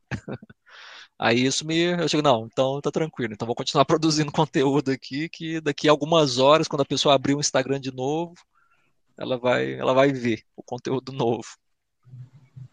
Então tem muito disso mesmo. Uma dificuldade que eu pontuo em criação de YouTube era o que, era o que a gente já comentou hoje, e era o que estava me afastando do YouTube, e a live meio que corrigiu, que é o tempo de edição, né? É o tempo que a gente perde polindo o material, né? Tempo que a, a gente perde de bancada, perde de aula, é um período sem criatividade, né? É uma coisa muito mecânica. Eu tenho muita, muita dó de quem vive de sentar num suíte e editar vídeo, editar filme, editar é, programa de TV. deve ser a melhor. Deve ser uma vida muito miserável. Assim, não. É. Eu também já editei muito vídeo, nossa, e não gosto também, não. E ainda mais que eu sou um cara que eu não gosto de me ver no vídeo, eu não gosto de ficar ouvindo a minha voz, assim, né? Tenho essa peculiaridade. Para mim é um sofrimento. Então, e eu, não, eu, eu tenho um, problema técnico, que quando, gente, quando eu comecei lá atrás, assim como você, a gente fazia, gravava no celular que eu tinha lá na época, nem lembro qual que era, passava tudo para o computador, fazia ali no Windows Maker, com aquelas, aquelas transições super bonitas, super simplinho, ali gravava em no máximo, no máximo ali é, 300 linhas, né, que era o formato do YouTube na época. Uh, então era assim, era, era dois dias gravando, terceiro dia editando, ia para o ar, tava bom, tava o vídeo lá. Né? Então, assim, tinha essa facilidade. Mas o negócio foi se aprimorando. Aí vai se aprimorando. Aí entra a vinheta. Aí entra não sei o quê. Aí, ah, seu vídeo tá bom, mas você tem que melhorar a iluminação. Ah, seu vídeo tá bom, mas a captação de áudio tá ruim. Ah, mas agora, agora o YouTube aceita mais linhas. Agora você pode fazer em vídeo HD. Então o negócio vai se profissionalizando. Toda vez, toda vez que há uma melhora, há um ganho no vídeo, também há uma perda muito grande na parte de edição. Então, os últimos vídeos, uh, eu já estava gravando em HD, alguns, o último, por exemplo, que eu fiz do Zero Off Elaga, eu gravei em Full HD. Né? Esse aí eu sofri menos, porque esse aí eu não fiz a edição. Esse aí um editor fez a edição para mim. Um abraço para você, Jerônimo, se estiver assistindo a gente. Quebrou um galhão ali, demorou um pouquinho, mas só do fato de eu não precisar fazer edição já foi uma maravilha. Mas a gente já, grava, já gravava em HD, porque aí você aumenta a resolução. ninguém assiste o YouTube em, em Full HD, muito menos em 4K. Né? Então, assim, tá lá só, só por estar. Mas gravava em alta resolução, porque aí melhora o zoom, se aproxima a tela, se foca no que você está fazendo. Aí vai gerando aqueles arquivos enormes, gigas e mais gigas de horas de gravação. Aí você passa para o meu computador. Eu nunca tive uma máquina profissional para edição de vídeo. Né? Tinha aqui o notebook que eu uso para trabalhar, tudo. Aí você começa a trabalhar esse vídeo na edição, tudo. O negócio fica pesadíssimo, a máquina não aguenta, o computador derrete, a, me a memória RAM foge, o processador vai embora, né? Aí você perde horas de trabalho com o computador travando, com a renderização que não deu certo, né? É, né? é uma dificuldade. Pra você ter uma ideia, eu, eu usava um aplicativo aqui que era muito bom, mas eu não uso ah, mais. Eu usava o Camtasia para fazer edição de vídeo. Agora eu uso estou usando um outro, mas eu quase não tenho editado vídeo, então não faz mais tanta diferença.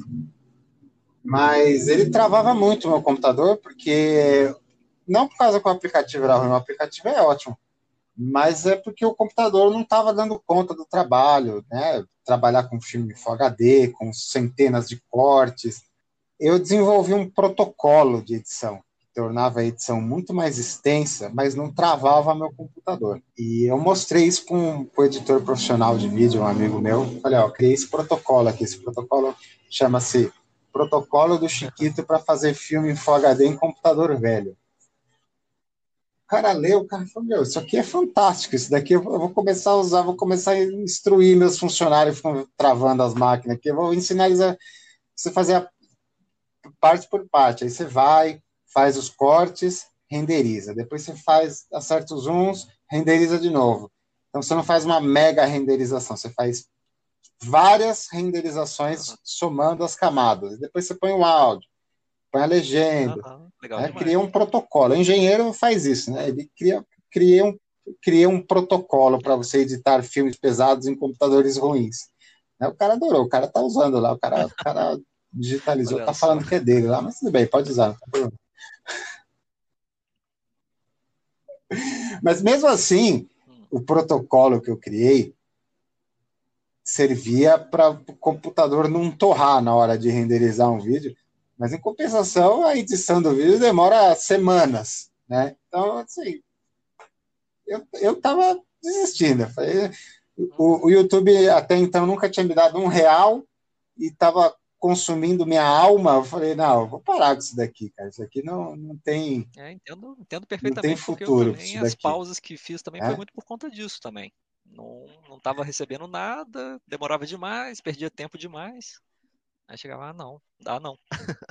Só que aí sempre, né, depois de um tempo, você voltava, assim, ah, não, não, que saudade e tal, de, de, fazer um vídeo. É igual uma tortura, assim, mas de tempos em tempos a gente volta, mas também é a mesma coisa. É, né? é, a gente larga a produção, mas a gente não larga o modelismo, né? Então a gente. Para ouvir comentários do tipo depois, ah, que por que você não faz um vídeo igual Nossa, o Tom Gringer? É louco stop motion. Nossa, vocês estão querendo, vocês estão querendo matar o Chiquito, né? Vocês estão querendo uhum. salgar a carcaça dele e pendurar no poste. Né? né? Então, Grigat tem né, máquinas poderosíssimas, é, filmadoras. O cara é um produtor de vídeo, né? O cara é um excelente modelista, um ótimo produtor de vídeo. O cara tem facilidade. Eu, se, eu, se eu começar produzir um stop motion hoje, Acho que vai chegar 2030 é e não vai estar tá pronta, nem tento. Por exemplo, eu, eu, me dei bem na live, é genuíno, é autêntico, é, é, a gente mesmo ali. Gostou, gostou, não gostou, vai assistir outro canal, vai assistir o Plus TV, vai assistir o Tom, né? Uhum. Aquilo lá é, é, o que a gente tem para oferecer no momento. E, e a resposta foi maravilhosa. Assim, nunca tive nunca tive uma resposta tão boa ah, do YouTube. Bom. É muito bom então, mesmo. Como eu tenho agora.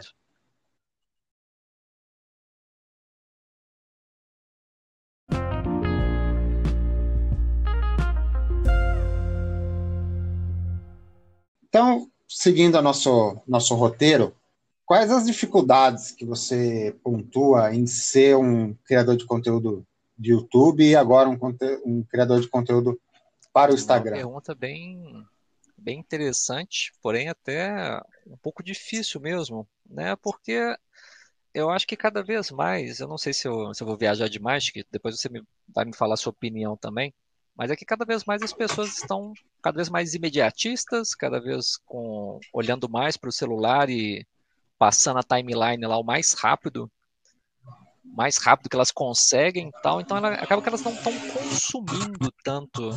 Assim, parece que elas estão consumindo conteúdo, mas às vezes é um conteúdo vazio. E como a gente bem sabe, o plastimodelismo é um denso, né? Assim, a pessoa tem que prestar atenção na, na técnica, nas coisas para ele entender e depois conseguir aplicar. Então é isso. Eu não sei se eu estou viajando demais, assim, desviando demais da, da, pergunta. Como que é seu processo de criação e seu processo criativo? Assim, o que te decide a criar um, um vídeo, criar uma live, falar de determinada então, técnica? Como que isso um funciona para você? Não é bem um problema, mas é porque eu, eu, particularmente eu gosto de montar de tudo. Eu não, assim, eu tenho uma temática preferida, eu, eu gosto muito de militaria. Na militaria eu acho que é a minha, minha temática preferida, mas eu sou um cara que desde o começo eu sempre gostei de montar de tudo.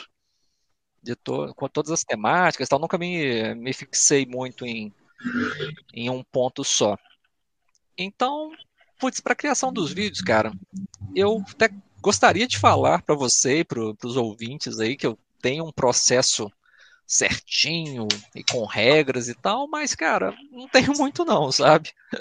Normalmente é o que me dá na, na telha de montar. Infelizmente eu tô com muitos kits começados agora, então no início, no, em 2019 lá, eu estava tentando fazer uma campanha assim de terminar os kits que eu já tinha começado.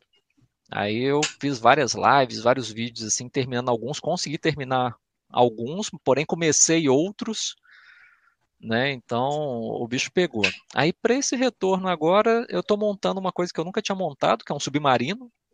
Né, então tá, eu estou fazendo as lives aí, hoje à noite, a gente está gravando isso na sexta, né? Então nas sextas-feiras que eu faço as minhas lives. E agora, no início do ano, eu estou montando esse submarino, só que para variar, ao invés de eu ter pego um submarino um pouco mais simples, assim, só realmente o casco, tal, as peças externas, não, eu peguei um submarino com o interior todo, o interior todo detalhado. e estou passando um aperto agora absurdo para fazer ele. Mas sobre o processo criativo é isso, vai muito do, do, que, eu, do que eu gosto mesmo. Eu penso o que pode ser interessante para as pessoas, né? E porque eu acho que querendo ou não, acho que você também, não sei se você pensa dessa forma, mas você comentou muito do seu curso também, assim. Ah, o que eu sei de, de modelismo, querendo ou não, já, a maior parte já está no, no meu canal. E imagino que também esteja no seu canal já também, assim. Então tem muita informação lá que, que já está, assim, sobre as técnicas que eu mais uso tal. Uma coisinha ou outra não está. Mas então eu penso nessa diversificação em termos do kit. O que, que eu posso montar assim que o pessoal vai gostar. Agora com o Instagram, que está tendo essa possibilidade de interação maior com a galera, é até bom, porque aí dá para perguntar o que que o que que o pessoal gosta. Então, numa dessas minhas perguntas que eu faço nos stories assim, já dá para ver que a maioria da, do, do, pessoal que me segue, e imagino que acho que a maioria no hobby nesse caso, tá? Acho que nesse caso é até mais estatístico, o pessoal gosta de aviação.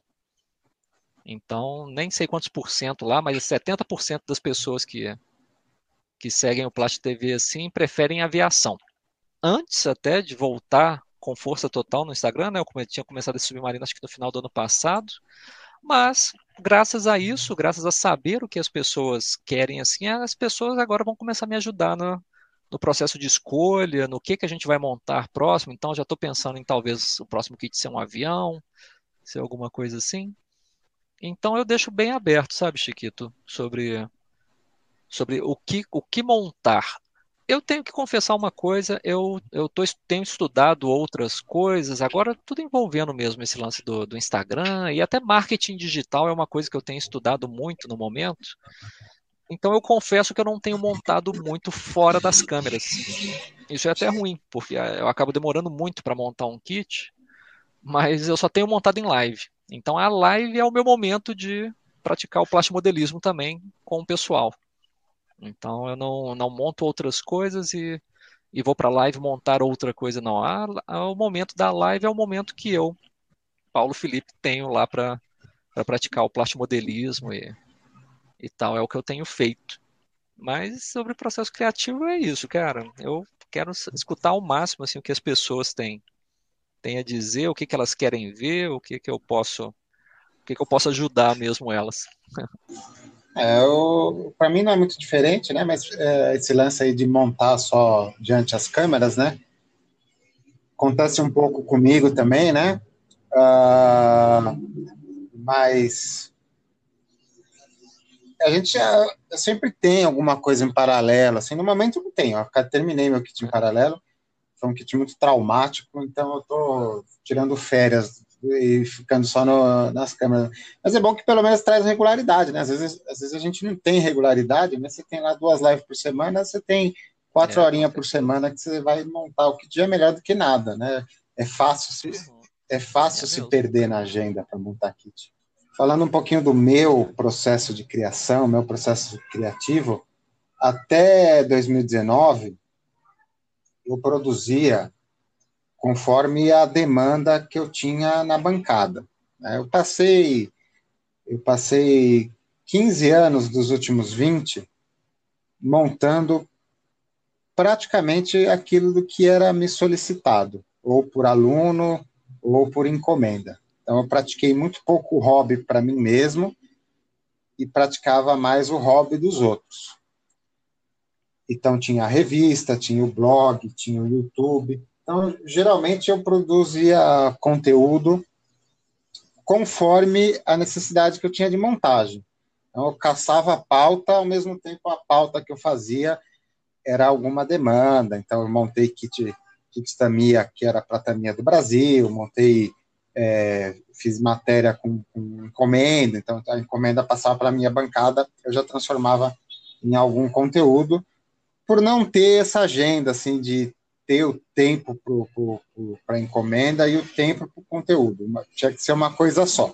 Agora eu virei um pouco um pouco a chave, né? Eu não pego, eu não tenho pego mais encomendas e eu tenho curtido mais o hobby. Eu tinha perdido o hobby, né? O hobby, o hobby tinha virado uma profissão e agora eu estou resgatando um pouco mais do meu hobby. Então eu me dou ao luxo de montar é, aquilo que eu gosto, aquilo que já estava na minha coleção, aquilo que já estava na fila ah, para sair.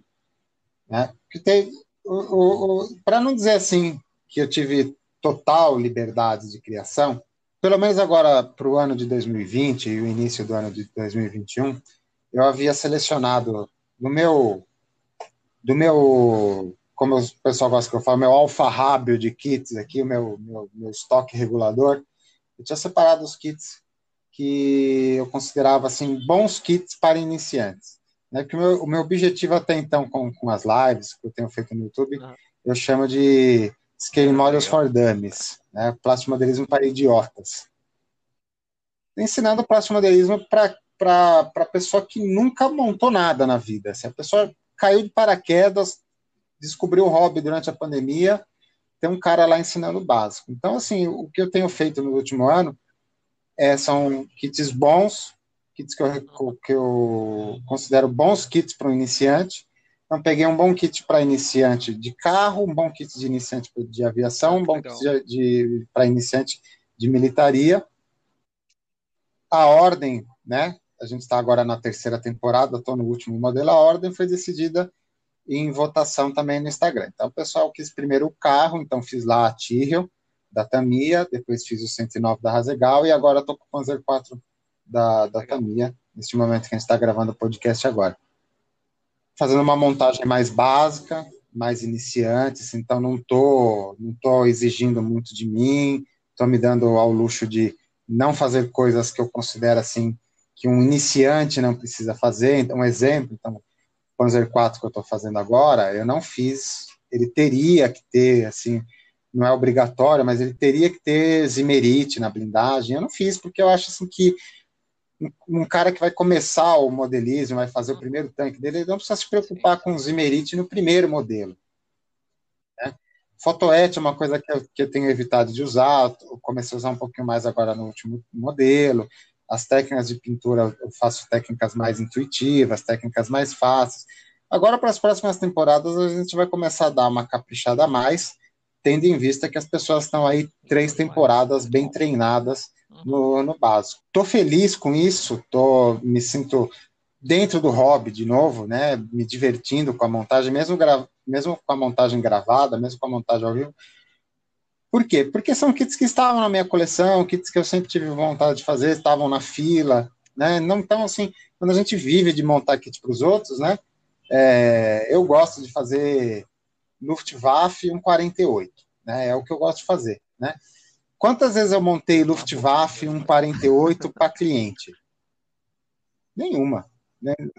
Não me lembro, não me lembro quando eu fiz Luftwaffe para cliente, né? geralmente cai na nossa mão aquilo que ninguém quer fazer, né? Kit de resina, kit de madeira, kit short run da, da Polônia, essas coisas caem na nossa mão. Né? As coisas boas, o cara vai lá e resolve por conta.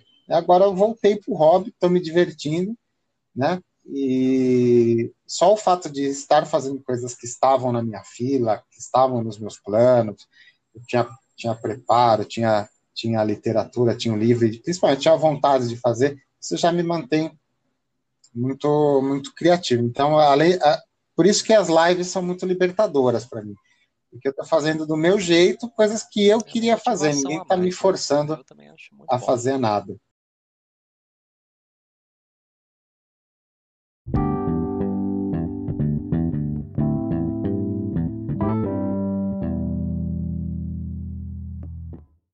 E o mais importante de tudo, né, que é o assunto que, que a gente puxa agora, é interação com o espectador, né? É, o feedback imedi imediato, né? Assim, apesar de você, você comentar uma coisa mais cedo, que é muito pesado assistir uma live que não é ao vivo, mas pelo menos no meu canal tem uma ah, quantidade legal, boa de gente é maratonando falo, live. Sabe, eu acho que eu converso demais tem, nas lives, tem... apesar que você comentou também que você também ficou uma hora e tanto conversando e tal. Ah, eu também, eu também. Caso, pessoas eu abro a live. comigo, assim, ah, não, não é tão legal, ou então eu demoro muito para mostrar o que, o que tem que ser mostrado, mas não sei, eu acho que foi, foi, realmente foi mais pontual, não é todo mundo que, que fala isso. Eu acredito que tem pessoas sim que, que também assistam as lives todas. A primeira live que eu fiz há um ano atrás, assistiram ao vivo umas 20 pessoas. Uhum. Entre pessoas que entraram e pessoas que saíram, dão umas 20 pessoas. Foi até, superou até a minha expectativa, porque comecei do nada, não avisei ninguém, e de repente apareceram 20 pessoas lá, felizes, porque estavam quarentenadas em casa, xeretando o que fazer no YouTube e acharam o Chiquito lá. Hoje, os primeiros vídeos das minhas aulas estão aí chegando a 3 mil visualizações, tem um que está com quase 4 mil. Tá? 4 mil visualizações dentro do plástico modelismo é um mar de gente assistindo, tá? Né? Já até adiantando aí, a gente vai dar dicas, né? Não espere criar um canal de modelismo brasileiro em português e ter milhões de visualizações, porque não tem, não, nós não temos milhões de modelistas, né? Então você tem que ser, você tem que ter mais pé no chão, assim. Então, é, então tem gente maratonando, tem gente que, que interage, tem gente que eu recebo perguntas de, de, de vídeos hoje de temporadas passadas. Ah, tô no vídeo tal, na aula tal da temporada tal, você falou um negócio, dá uma ajuda. Tem gente que vem e fala, ah, não, tô maratonando porque eu quero chegar e começar a assistir ao vivo. Então tem cara aí, um cara me ligou uma vez e falou, Chiquito, eu gosto muito do seu canal, você está me ajudando muito, mas eu não estou podendo mais assistir muito em casa porque minha mulher te odeia. Você imagina, você imagina, o cara deve botar ali na, na tela, na TV, no computador, eu fico o dia uhum. inteiro vendo Chiquita Velho, não aguenta mais esse cara, tira esse cara da minha casa, entendeu? Eu fico escondido Caraca. de fone de ouvido, porque minha, minha mulher te odeia, já ouvi esse tipo de mensagem. A interação com o espectador mudou bastante 2020 vai ser, um, vai ser um marco, vai ser uma virada de chave, não para mim, mas para toda a criação de conteúdo online, qualquer que seja, né? E as pessoas estão mais permissivas, então a, a, televisão produz coisas mais simples, né? A televisão mantém programas que o cara apresenta de casa, é, repórteres que fazem matéria dentro de casa. 2020 tornou as pessoas mais permissivas, então, as pessoas ouvir um podcast com um gato miando na minha perna. Né? As pessoas estão mais permissivas a esse conteúdo mais, mais genuíno e interagindo mais. Né? Interagindo mais. Eu, eu tenho uma interação total assim com, com, com as pessoas que consomem o blog do Chiquito. Conheço quase todas elas de, é, assim, detalhes, quase detalhes que família, a nível né? a íntimo, assim, mesmo. né? De cara, recebo mensagem diariamente, tá? Diariamente de, de, de feedback de gente, olha, Chiquito, montei isso aqui, ó, assistindo tuas lives, ó, isso aqui é dica que eu peguei no teu canal, olha, não sei o quê. Então, isso, isso motiva muito a gente, né? A gente sabe que a gente está produzindo uma coisa com, com, com, todo o nosso suor e nossa alma aqui, mas tem gente consumindo e gente, gente é fazendo proveito né, do nosso trabalho. Isso, é, isso é legal. A gente está lá fazendo diferença na vida das pessoas. Eu aprendo muito com os meus, com meus espectadores. Todo dia alguém vem perguntar alguma coisa que eu não sei, acaba aprendendo alguma coisa nova. Né? E faz parte do, do processo de ensinamento. O processo de ensinamento a gente usa para o nosso próprio engrandecimento. Né?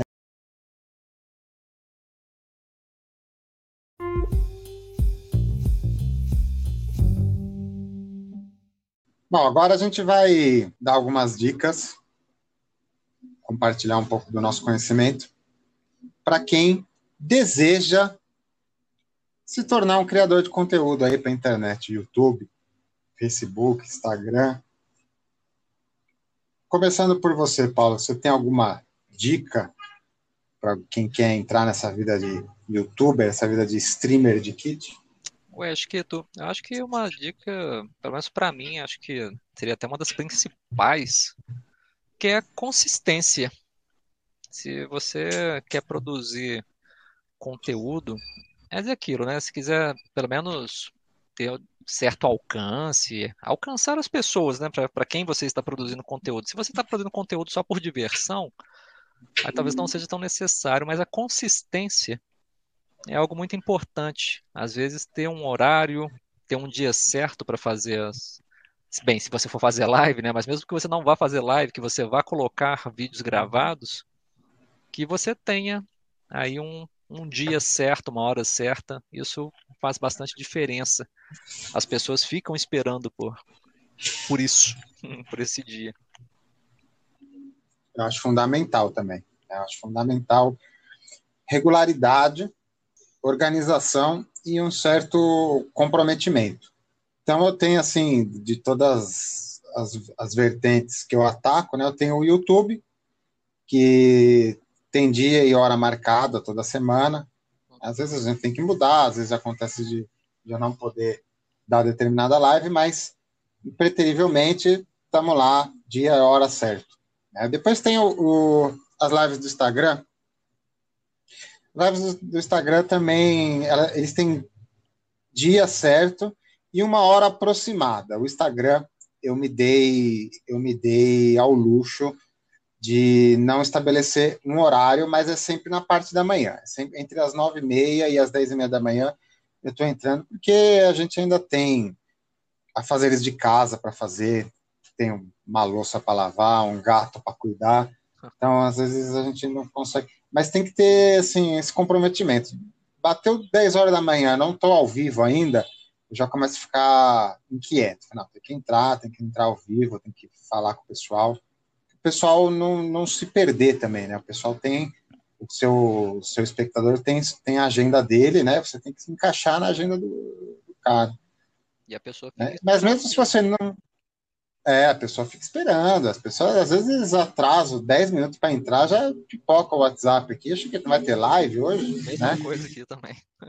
É, às vezes, às vezes eu não estou nem atrasado, mas às vezes eu não crio o link da live. Né? Assim, esqueço de criar o link, as pessoas definirem lembrete, tudo, né? E sábado, às três horas da tarde, tem cara assim, não vai ter live?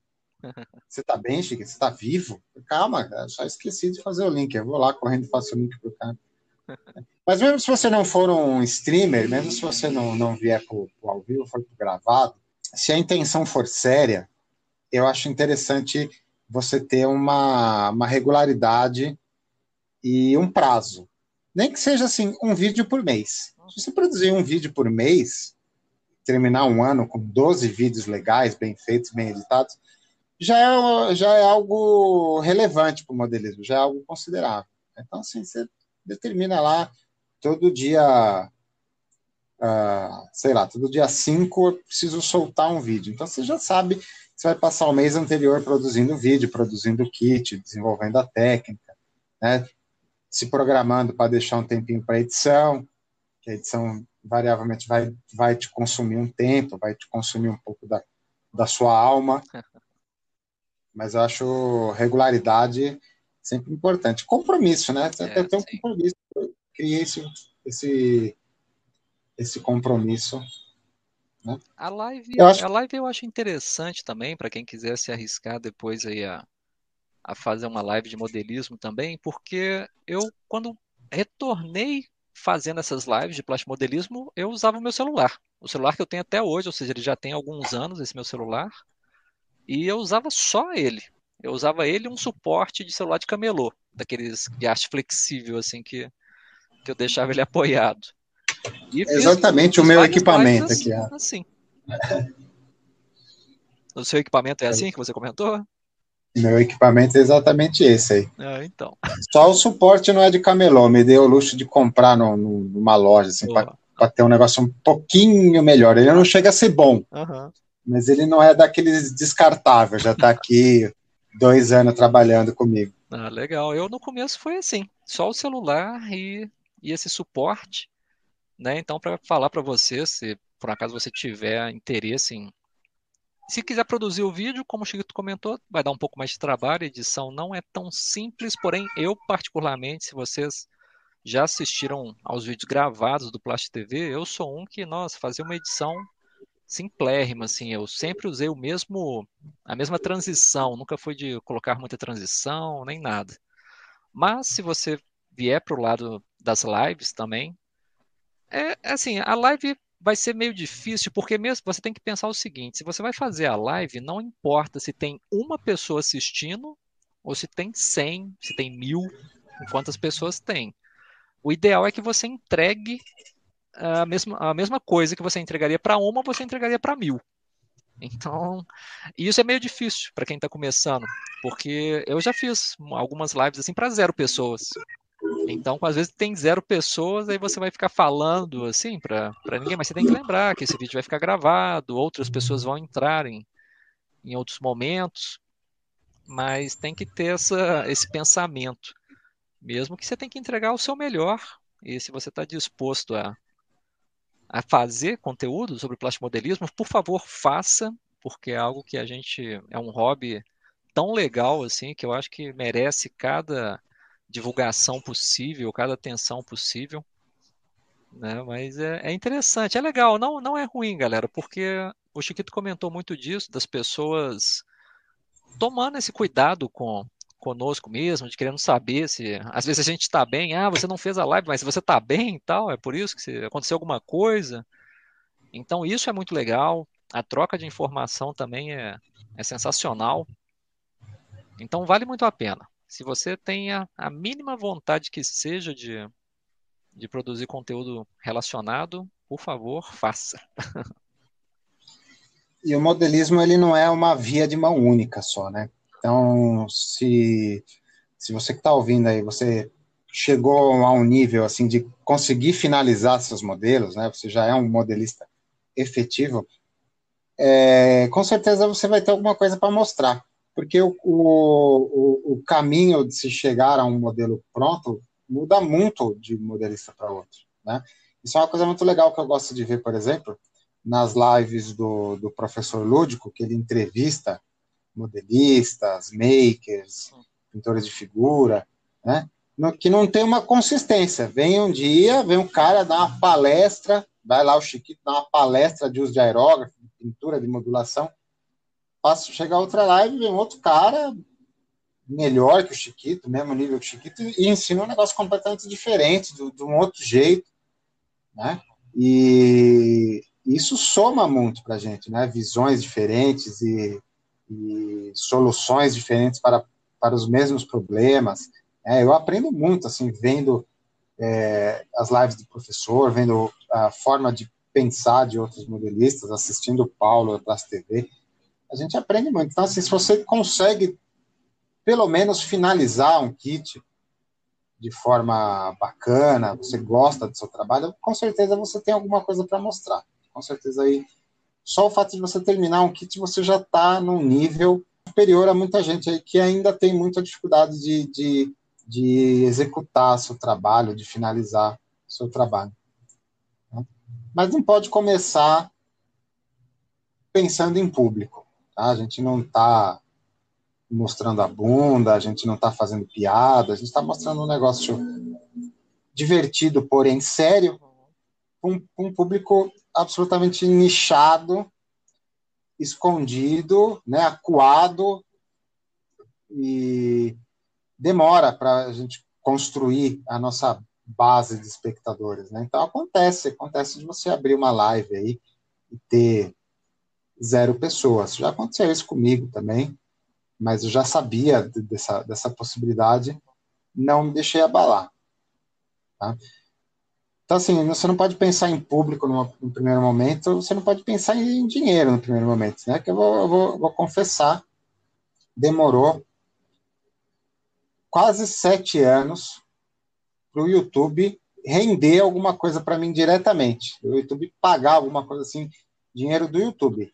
Rende indiretamente, né? Então a gente consegue levar uma, uma vidinha aqui, tem os, tem os, os apoiadores, tem os alunos, tem os alunos que vêm através do, do, do conteúdo dos canais, mas grana mesmo de fluxo de, de, de, de anúncio de YouTube, de, de clique, de, de, veio só no fim do ano passado e veio uma vez só, viu? A segunda vez não chegou ainda, não bateu os, os 100 dólares. Ainda. É mesmo, Chiqueta. Eu vou confessar então, já que estamos falando sobre isso, só para o pessoal também ter essa, essa ideia. O Chiqueta falou muito importante, galera, quem quer fazer algo, algum conteúdo de plástico modelismo, por favor, não venha assim pensando em fama ou mesmo no dinheiro num primeiro momento. Depois, quem sabe você não consegue realmente tornar o seu canal um canal excelente. Mas em termos de pagamento do YouTube, eu, como Chiquito, também demorei muito para receber o meu primeiro, meu primeiro pagamento. Não sei se vocês sabem, mas o,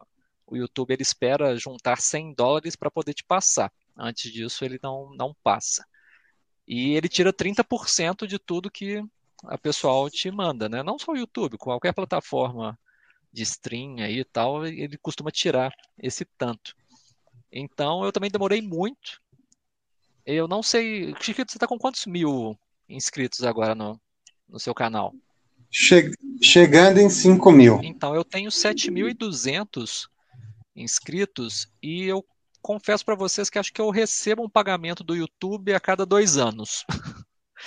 assim, eu recebo esses 100 dólares assim a cada dois anos por conta das lives que a gente faz. A pessoa tem a opção de fazer a doação através do Super Chat, que é uma ferramenta lá do, do YouTube para fazer doação, tal. Porém, eu sempre falo com o pessoal para evitarem o Super Chat, é divertido, dá para mandar os iconezinhos lá, mas tem que lembrar que do que você doar no Superchat, 30% o YouTube vai papar, ele vai ficar com, com 30%. Então, se você quer apoiar né, o streamer, alguma coisa assim, tenta apoiar por outros canais, seja o Apoia-se aí do, do Chiquito, seja as outras formas que, que o Chiquito recebe também. Eu recebo pelo, pelo próprio Streamlabs, né, que é a ferramenta de stream que eu uso ele tem lá um link lá que vai cair direto no meu PayPal.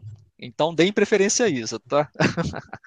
Mas comentando isso, galera. Então, se você realmente terminou um kit, como o Chiquito falou, você já tem algo para para ensinar, você já pode ensinar pelo menos umas boas pessoas aí a, a fazer alguma coisa no hobby. E venha pela, pela, pela paixão mesmo, pela diversão. E a fama e o dinheiro, eu espero que todos nós cheguemos a um ponto assim que por causa do nosso trabalho a gente consiga. Ou não, hoje a gente vai ficar só na, na paixão mesmo na, na amizade mesmo de compartilhar o conhecimento. Aproveitando que a gente está nessas, nessas dicas aqui para quem quer ser criador de conteúdo, é, nós que fazemos live, fazemos vídeos assim, a gente realmente sofre uma, uma exposição assim bem grande. Então o Chiquito deve ter esse cuidado também, mas eu tenho muito cuidado com as coisas que eu comento, né? As coisas que eu falo na, na live, as coisas que eu falo no vídeo, um pouco de cuidado tem que ter. A gente está cercado por amigos do modelismo, mas qualquer um pode chegar até os nossos vídeos. Pessoas mal intencionadas, bandidos, qualquer um pode assistir o, o vídeo. Então, se por um acaso você vai criar conteúdo também, é aquilo. Não, não dá muita informação, não fala seu endereço, né? Essas coisas básicas, assim, não fala seu endereço, não fala seu telefone. Assim, eu acho que. Eu não sei se o Chiquito não, passa o telefone, o telefone dele, eu não passo o meu. Telefone eu preciso mostrar porque Isso, eu preciso menos, que né? o cliente chegue até mim. Sim, sim. Mas eu, particularmente, que não pego encomendas como o Chiquito, eu não, não passo meu telefone, não. Né? Assim, as pessoas pegam meu telefone assim, através de outra, outros jeitos, assim, igual o Chiquito comentou do, da gente gravar esse podcast, aí passei o, o telefone para ele, mas não é algo que eu deixo que eu deixo aberto. Então, assim, esse tipo de cuidado. Mas aí já são cuidados mais gerais, né? Não tanto a ver com, com a criação de conteúdo de plastimodelismo, mas essa dica mais geral sobre criação de conteúdo nesse contexto que a gente vive hoje. Então, um detalhe curioso, né? É, faltou a gente comentar, né? Porque o YouTube paga a gente quando, toda vez que a gente acumula 100 dólares no AdSense, né? O problema é que a gente, é, a gente recebe quando a gente acumula 100 dólares, mas o anunciante paga em real. Então, assim, 100 dólares é uma grana hoje, pessoal. Precisa chegar em 100 dólares. Se acontecer de, de vier essa grana, ótimo. É uma surpresa é, excelente. Mas considera um décimo terceiro aí, porque não vai vir. Se você precisa capitalizar de alguma forma, é, isso eu, eu, eu, gosto de trazer isso, principalmente aqui no, no, no, podcast, porque isso aí pode ser né, o caminho. A gente está passando por uma, uma crise financeira importante, né? Então muita gente pode se descobrir no modelismo de alguma forma, né? Mas para você capitalizar no plástico modelismo, você precisa oferecer alguma coisa, porque assim, do conteúdo mesmo, é, você vai passar um pouco de dificuldade, porque a gente não tem fluxo de conteúdo, né? A gente não tem gente suficiente para gerar fluxo e, e fazer isso por nós. E se é alguma coisa assim, mensal, por exemplo, nossa, não, não tem mesmo, muito difícil. Eu mesmo, quando, quando eu vou tratar com os patrocinadores, né, primeira coisa que eu falo assim na reunião, na, no, no prospecto é, primeiro, a gente não está falando de grana, porque eu sei que grana ninguém tem, o lojista não tem, o importador não tem, tá todo mundo duro, tá todo mundo ruim, tá? Então, assim, não vamos falar de grana, vamos falar de, de ajuda, de tempo, de divulgação. Infelizmente, o, o nosso hobby é, é isso hoje. Se um dia a gente conseguir reverter isso, virar é, e conseguir viver só de YouTube, né, só de Instagram, Instagram, por exemplo, eu não faço a menor ideia como capitalizar meu Instagram.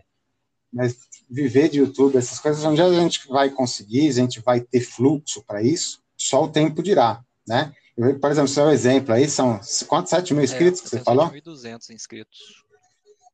7.200 com anos de vídeo, né? Os vídeos lá, então assim, o vídeo fica produzindo cliques por anos para você, né? E mesmo assim o fluxo não vem, né? Também não é. O Chiquito veio uma vez só. Hoje eu devo ter uns 4 dólares me esperando em algum lugar que eu não posso sacar. Demora, demora para você se fixar e é importante que você ofereça alguma coisa. Então, de repente, algum produto que você faça, algum serviço que você preste, tá? se você precisa dessa capitalização. Legal, eu também, também acho que é o né? melhor né? caminho também. Ofereça alguma coisa. É. Essa é uma das dificuldades. E quais outras dificuldades, assim, ser um, um criador de conteúdo?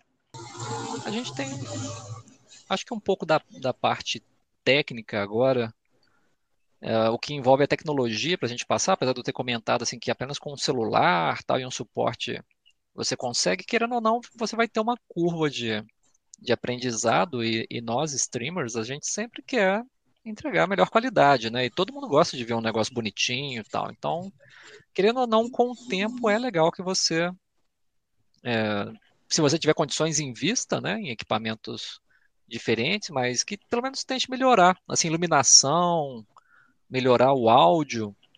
Às vezes a gente pega umas lives assim com o áudio muito ruim ou com a iluminação muito ruim e uma, uma luz já faz é. muita diferença já mesmo para essas câmeras, a câmera, a, pra, mesmo para a câmera do celular ou para webcam, eu uso duas webcams para vocês terem ideia assim, de como eu faço as minhas lives. Uma pequena luz já ajuda demais esses dispositivos a capturarem melhor a, a, a imagem. Então, a, o investimento às vezes pode ser num, num, numa luz diferente, num ring light, alguma coisa assim. Isso já ajuda bem. Aí, um detalhe curioso, a pandemia tornou o artigo webcam algo proibitivo, é, né? aumentou muito o preço. é, eu fui procurar patrão. Tem uma, tem uma bem simples aqui, né? Que quebra o galho, assim, faz o serviço dela. Eu pensei em melhorar o equipamento. Assim, equipamento que custava 200 reais em 2019, hoje está 600, mil. Tá. Né? Quando você acha, né? Porque no começo da pandemia, quem tinha um webcam vendeu, né? O cara que tinha webcam para vender, esse aí. Vendeu. Até, deve, até deve ter sido arrependido de ter vendido barato na época, porque aumentou. É. Eu tive sorte de comprar as minhas antes, assim, né? Então eu já tinha as minhas há um, há um tempo. Mas aí eu não peguei essa. Eu vi que, que subiu muito de preço, porque alguns amigos comentaram, mas eu, por sorte, consegui comprar elas mais em conta. É, até a minha, que eu paguei uns 70 reais na minha uns anos atrás, eu achei ela venda por aí por 300, 350. É. Valorizou o passe dela. Também serve para microfone de bancada, microfone de lapela. É, tudo aumentou, não teve jeito, cara. Mas acho que o... a grande ferramenta que a gente tem hoje são celulares, né? Um celular aí mediano, não precisa ser um, um iPhone 12, ele já tem uma boa captação de vídeo, já tem uma boa suporte para internet, tudo, né? Então, assim, eu, eu me resolvo muito é, com um aparelho razoável, que eu troquei de aparelho durante a pandemia, justamente para ter um, um, backup melhor, e ele já faz um, um serviço interessante assim, na, na, captura de imagem. Não é o ideal ainda, está longe do ideal, mas devagarzinho a gente chega, né? E também estou tentando assim melhorar o equipamento, mas uh, sem perder o, esse teor dessa autenticidade, assim. Não quero ter que envolver uma produção cinematográfica, assim, nem nada. Quero manter esse teor de, de simplicidade que acho que é o que é o que as pessoas estão buscando hoje em dia. Também é uma dica, né? Autenticidade, né? Não, não, não tente fazer um canal, fazer um vídeo tentando ser o que você não é, né? Faz, faz o faz o que, que o, é, o, seu, né? O seu jeito, o seu modo de falar, seu modo de fazer. Né? Autenticidade, é porque se vai copiar alguém, a pessoa vai continuar com o hum, original. A pessoa não vai conseguir manter, assim. Se você tentar copiar outra, outra pessoa, você não vai conseguir manter isso por, por muito tempo. Então o Chiquito disse de forma perfeita, assim, seja autêntico, seja você mesmo. Né? É, as pessoas vão se. É, não, não era espelhar que eu estava procurando a, a, palavra, mas as pessoas vão ter uma ligação com você. Quanto mais autêntico você for, né, as pessoas do lado de lá também têm seus problemas, também têm seus, seus compromissos, suas agendas. Então. Aí é só a sua autenticidade é a cola que prende a pessoa a você, né? E acredite, você não vai querer próximo de você ou consumindo seus produtos alguém que não que não concorda ou que não aceite algo que você faça, que não goste de algo que você faça. Então você precisa ter próximo de você pessoas que te compreendam e, e, te, e façam as coisas próximas ao seu jeito de pensar. Né? Você lida muito com haters? Chiquito, não. Assim, eu não tenho haters que me enviam mensagens, não. Eu acho que dislike nos vídeos, acho que todos nós que trabalhamos com YouTube, a gente tem que, que passar por isso. Eu acho que às vezes nem é, ah, é. às vezes nem é um hater que dá dislike, às vezes a pessoa simplesmente não gostou daquele seu conteúdo, por mais que ela seja sua fã, ela acaba dando um dislike no vídeo. Mas ah, e tem, o, tem a, a figura do disliker tem, profissional, tem. né? Se tiver do jeito que a pessoa quer, ela vai dar o dislike mesmo. O cara, o cara dá plantão no YouTube para dar dislike, né? E você posta lá, você posta um vídeo de 20 minutos.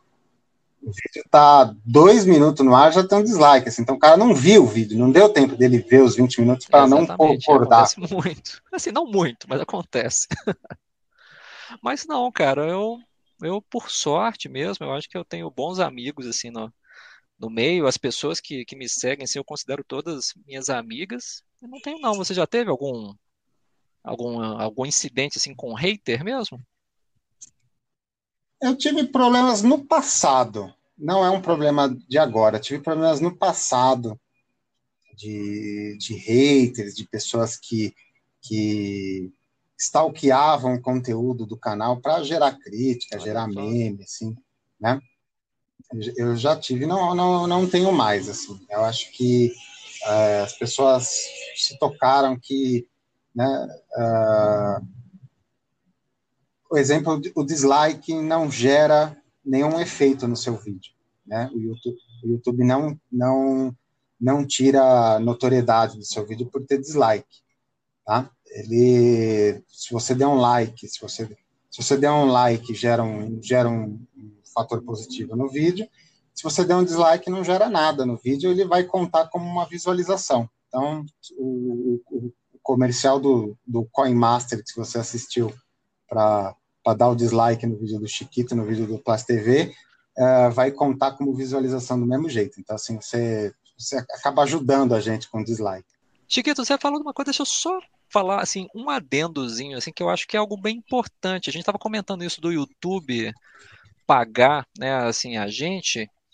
Pessoal, se você não pode ajudar, não, não isso eu não estou falando o criador de conteúdo de plastimodelismo não, tá? Mas eu estou falando qualquer vídeo, qualquer criador de conteúdo que você consuma vídeos, se por um acaso você não pode ajudar de forma mais direta, às vezes dando dinheiro, no caso do Chiquito contratando ele como professor, alguma coisa assim, a visualização ou mesmo o clique na propaganda é algo que nos ajuda muito.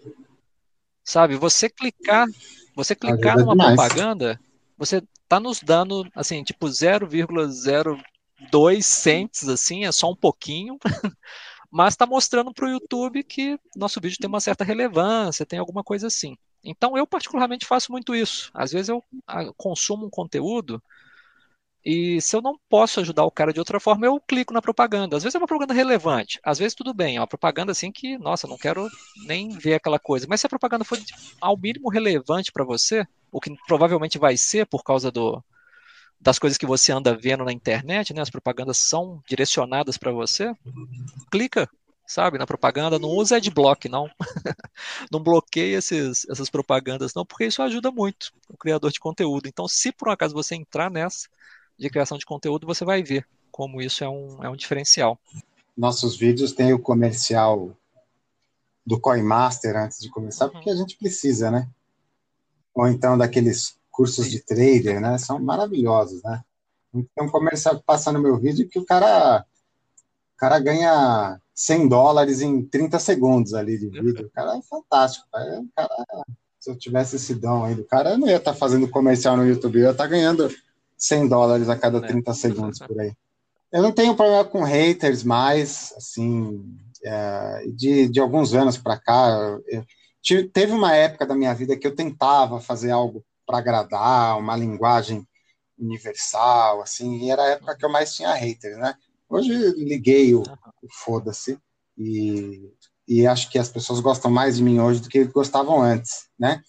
E o YouTube tem essa, essa liberdade, essa democracia. Você não precisa gostar do Plástico TV, não precisa gostar do blog Chiquito, né? O YouTube é um mosaico de coisas, né? Basta você assistir outra coisa, acabou, resolveu é um o problema. universo de possibilidades que você está a um clique de distância. Não, não, você não precisa cultivar ódio, né? Só mudar de filme, só. Eu, tenho, eu, eu tive no começo gente assim, é, usuários fakes que entravam na, nas lives para causar e tudo mais. Né? Mas essas pessoas caem do cavalo, né? Porque agora a gente usa um, um aplicativo, eu uso o, Stream, StreamYard, né?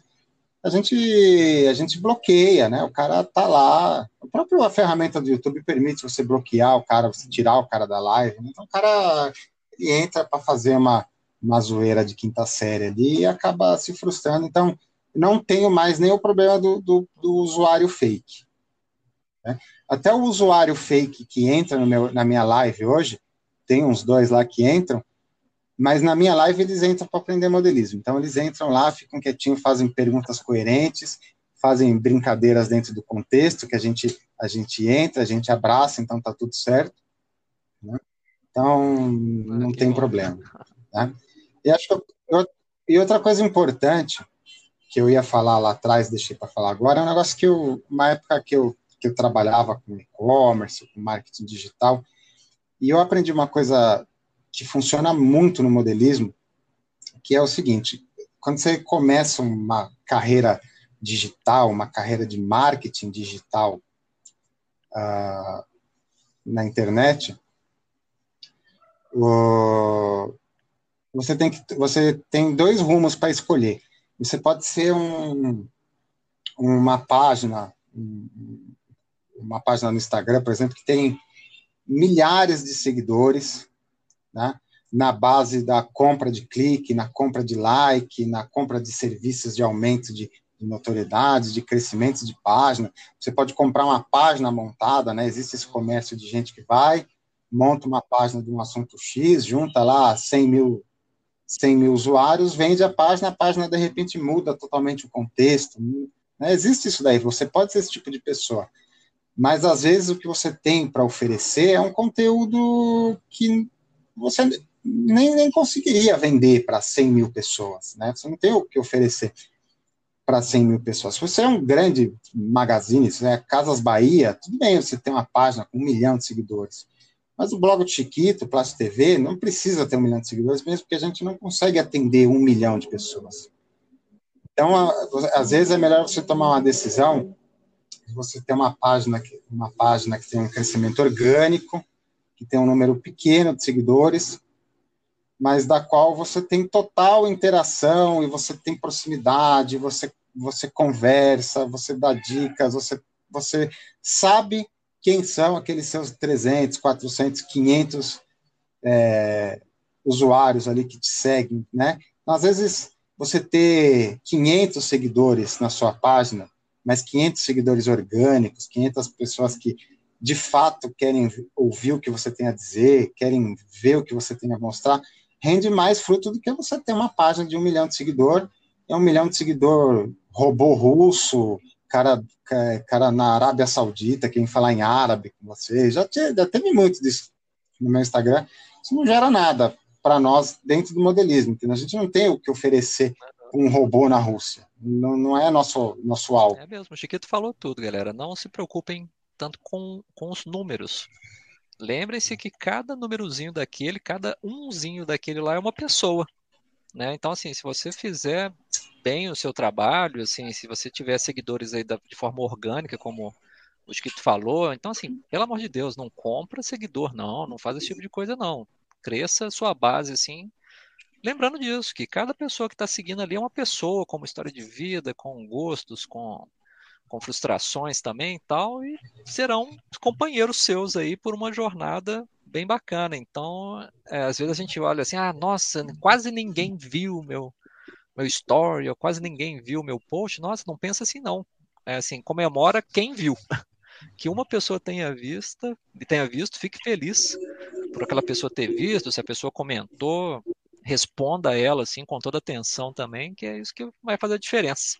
É, e já aviso que nesse nosso ramo, interação com o público é tudo, né? Você tem que estar tá preparado para ser uma pessoa disponível.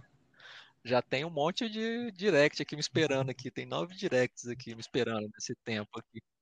ah, eu, eu também, eu também aqui tem um, tem um meu WhatsApp tá bombando aqui.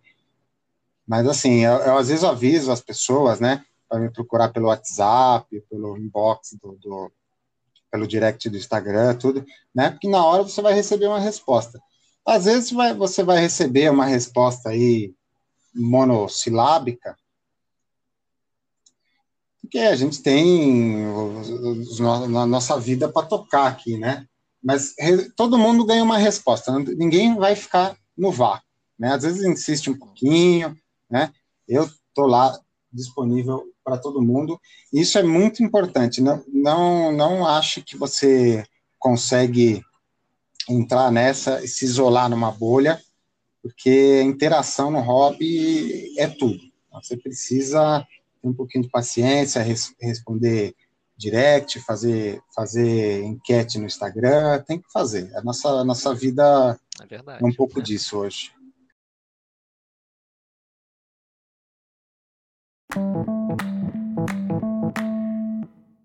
Curiosidades. Tem uma história boa para contar Cara, nessa tem, sua jornada? Tem duas assim que eu acho até bem engraçadas. Até uma primeira é para falar o seguinte.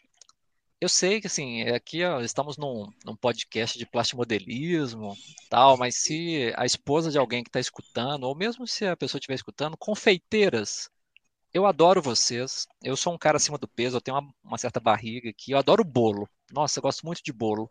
Mas, por favor, não me mandem mensagens perguntando como é que faz para usar o aerógrafo para pintar um bolo, não. Porque eu sou plastimodelista. Eu não sei como é que pinta um bolo. Tá? Eu acho que é com pigmento alimentício mesmo, sabe? Mas eu não pinto bolos. e por que, que eu tô falando isso? Porque essa, cara, é uma das perguntas que eu mais recebia até pouco tempo atrás por e-mail. Era como a pessoa é, usava o aerógrafo para pintar bolos, como a pessoa usava o aerógrafo para fazer bronzeamento artificial, né? Porque o vídeo que eu mais tenho visualizações realmente é um vídeo muito antigo que eu tenho no Plast TV, que é sobre aerografia. Né? Eu tenho tipo 200 mil visualizações nesse vídeo. Porque ele é muito antigo e assim, nossa, eu falo de uma forma assim que hoje eu não, eu, eu mesmo não consigo assistir o vídeo hoje. Eu assisto o vídeo hoje, assim, eu acho, realmente prolixo e falo mal, e o vídeo é muito longo para não falar nada. Mas, nossa, o que esse vídeo já rendeu dessas, desses casos, assim, que o pessoal me manda, essas perguntas, então, putz, eu, eu morro de rir quando eu vejo. Hoje em dia, eu, eu recebi tanto dessas mensagens, e eu tentava responder, eu falava, olha, infelizmente, eu sou plástico, assim, infelizmente não, eu sou plástico modelista, então não vou saber te ajudar da forma correta, mas eu tentava, eu tentava ainda explicar para a pessoa o funcionamento do aerógrafo, né? Que contanto que você use os pigmentos corretos lá, acredito que não não tenha muita diferença assim no uso. O uso do aerógrafo em si não é tão, não é o problema. então direto eu recebi essas mensagens, cara. Nossa, aí era, era uma doideira. E eu nem vou falar, então, que eu já dei aula de aerografia para confeiteira, porque senão as confeiteiras suas vão tudo atrás de mim. Procura o Chiquito. Olha só, Chiquito, que doideira, cara. Pois eu recebi muito dessas mensagens, cara. Se eu soubesse, tinha, tinha te indicado, cara. Porque... Realmente. E, e, sobre isso, ensinando o uso do aerógrafo para elas? Para usar, assim? Sim, técnica de aerografia. Tive que aprender a diluir tinta, limpar tinta com só, álcool cara. de cereais. Putz, é. é. Não, foi uma treta, só que doideira. É. E uma, um outro caso, assim, que hoje eu acho graça, na época eu não achei tanta, tanta graça assim. Desculpa estar monopolizando aqui, tá? Que depois você conta os seus também. Não, o espaço é sério. Minhas histórias eu já contei ah, em outros então tá. podcasts, estou aqui para ouvir Aí as suas. outra, assim, que hoje eu acho graça, mas no, na época eu não achei, mas eu já perdi uma oportunidade de trabalho por causa do plastimodelismo. Aí deixa eu te explicar. Não é que foi por causa do plastimodelismo, mas eu fui na entrevista de emprego, na área de informática também e tal. É, não foi direto na empresa, foi naquelas agências lá, sei lá, começando com a moça do RH. Aí a moça quis saber dos meus hobbies. Aí eu falei, ó, eu gosto muito de ler, eu pratico plastimodelismo também. Aí o quê? Aí eu expliquei, né? Ah, não, é a montagem lá daqueles aviãozinhos, aqueles tanques. Tive que falar de uma forma mais, mais fácil, né, para ela conseguir entender. Aí eu vi que ela ficou meio pensativa, assim e tal, não, não, não teceu nenhum comentário depois que eu falei, não. Aí ele falou: ah, não, tá tudo bem. Fez umas anotações e beleza. Aí eu fui embora, ela disse que depois me ligava. Aí passou um dia, dois dias, ela, acho que eu tive que tive que ligar para ela para saber a, o resultado. Aí ela falou: "Ah, não, você não não não condiz aqui, o seu perfil não condiz com a vaga". Então eu esqueci, ué, por quê? Ah, não, porque você não sabe trabalhar em equipe. Eu tô assim, ué, como assim não sei trabalhar em equipe? Ah, não, porque pelo que você me falou, esse seu hobby assim, você é solitário, você faz tudo tudo sozinho, você não não compartilha as coisas. É pior que ela falou isso, cara. E eu já tinha o Plast TV, sabe? Ah, você não compartilha as coisas, tal. Então você não tem o perfil que estamos procurando. Nossa, cara, na hora assim, assim meu sangue ferveu, eu, eu me segurei, digo, não, tudo bem, não vou, não vou xingar a moça nem nada, não. Mas vê se pode, cara. Aí perdi essa oportunidade, segundo a moça, por causa do plástico modelismo. Eu perguntaria assim, mas eu estou sendo contratado para montar é, kit, não está entendendo? É muito louca entre o plastimodelismo e você ser uma pessoa que não trabalha, não sabe trabalhar em equipe. Ela fez essa ligação na cabeça dela. E tudo bem, é o trabalho dela às vezes, então ela tem que realmente filtrar mesmo a galera, mas pela falta de conhecimento, ó, eu tudo bem. O plastimodelismo é uma coisa que a gente pode, a gente normalmente monta sozinho mesmo, mas definitivamente eu não acho que é uma, um hobby solitário e que a gente não não tem esse trabalho em equipe, não tem essa, essa discussão de, de temas e tudo. Aí foi uma doideira, cara. Eu conto isso assim com, com certa graça hoje, mas na época eu fiquei meio triste. é, mas também pensa pelo lado, né? Um, um emprego que te contrata por esse parâmetro é melhor você não ter ele mesmo. Desse jeito também. Ainda bem que não, que não entrei. ah, cara, mas de situações engraçadas, acho que essas assim são umas umas mais marcantes assim que que aconteceram. O restante todo foi essa questão, assim, de eu ter começado a, a fazer um curso de plastimodelismo logo que eu iniciei, né, numa das lojas aqui em BH. Precisei fazer uma compra na loja, tal, para para poder fazer o, o curso. E aí, poucos meses depois, eu estava trabalhando na loja. Eu que estava dando aula. E por muito tempo eu recebi em kit. então eu recebia crédito na loja, né? Aí eu, assim, eu recebi Quem crédito nunca, né? na loja pouquíssimo. E os kits já eram, de certa forma, caros, né, para mim e tal. Então eu precisava assim passar por vários sábados para conseguir comprar um kit, mas foram experiências boas assim. É. Quem nunca? Eu também já trabalhei uma época na loja de modelismo aqui na Original, né? Eu não recebi em kit, né? Mas minha minha dívida no final do mês estava tão grande que o salário era para pagar a caderneta lá. não dá certo, né? Você contratar o lobo para cuidar das ovelhas.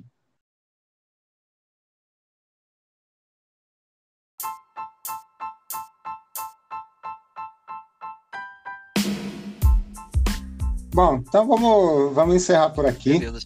Foi ótimo. Queria. Foi ótimo, queria agradecer demais aqui sua presença. Estamos gravando aqui há um tempão. A conversa rendeu, a conversa foi ótima. E espero que desse podcast gere frutos aí. Quem sabe a gente não ganha mais um streamer aí para vir fazer coro com a gente, que a gente É está ótimo. precisando. A gente.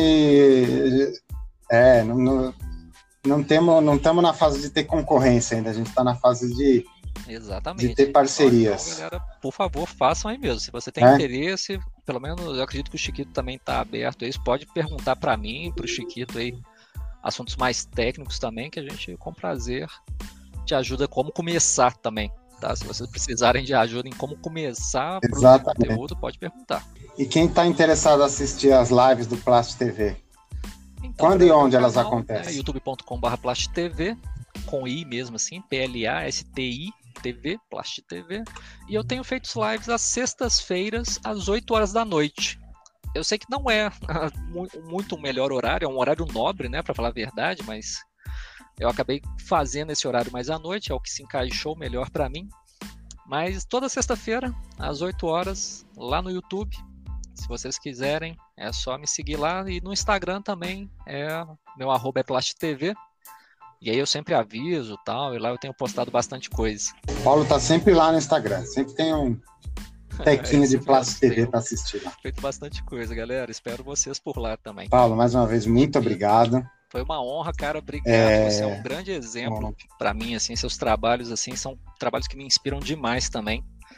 Né? Quem me acompanha sabe que eu sou, eu monto meu- meu- meus kitzinhos assim, mas meu nível técnico assim tá longe de, dos grandes mestres assim como você e, e do pessoal. Mas então, Ah, eu, mas eu tô sempre me inspirando muito que aprender seus trabalhos e do- da galera. Então, eu fiquei muito feliz pelo convite, tá? Obrigado mais uma vez. Obrigado a todo mundo aí que escutou também até agora. E qualquer coisa é só mandarem mensagens que a gente vai conversando. Podem me encontrar aí tanto no YouTube quanto no Instagram, que eu tô por lá. É isso aí. Muito obrigado, muito obrigado aqui pra- por aceitar o convite. Obrigado a você que ouviu a gente até agora. Agradecer também todos os padrinhos do blog do Chiquito. Agradecer o pessoal também que colabora lá com o Plast TV. Paulo também ajuda, então troquinho é sempre bom, né? É, Uma graninha para pagar a conta de internet para a gente continuar demais. fazendo live é importante, né? Ajuda demais.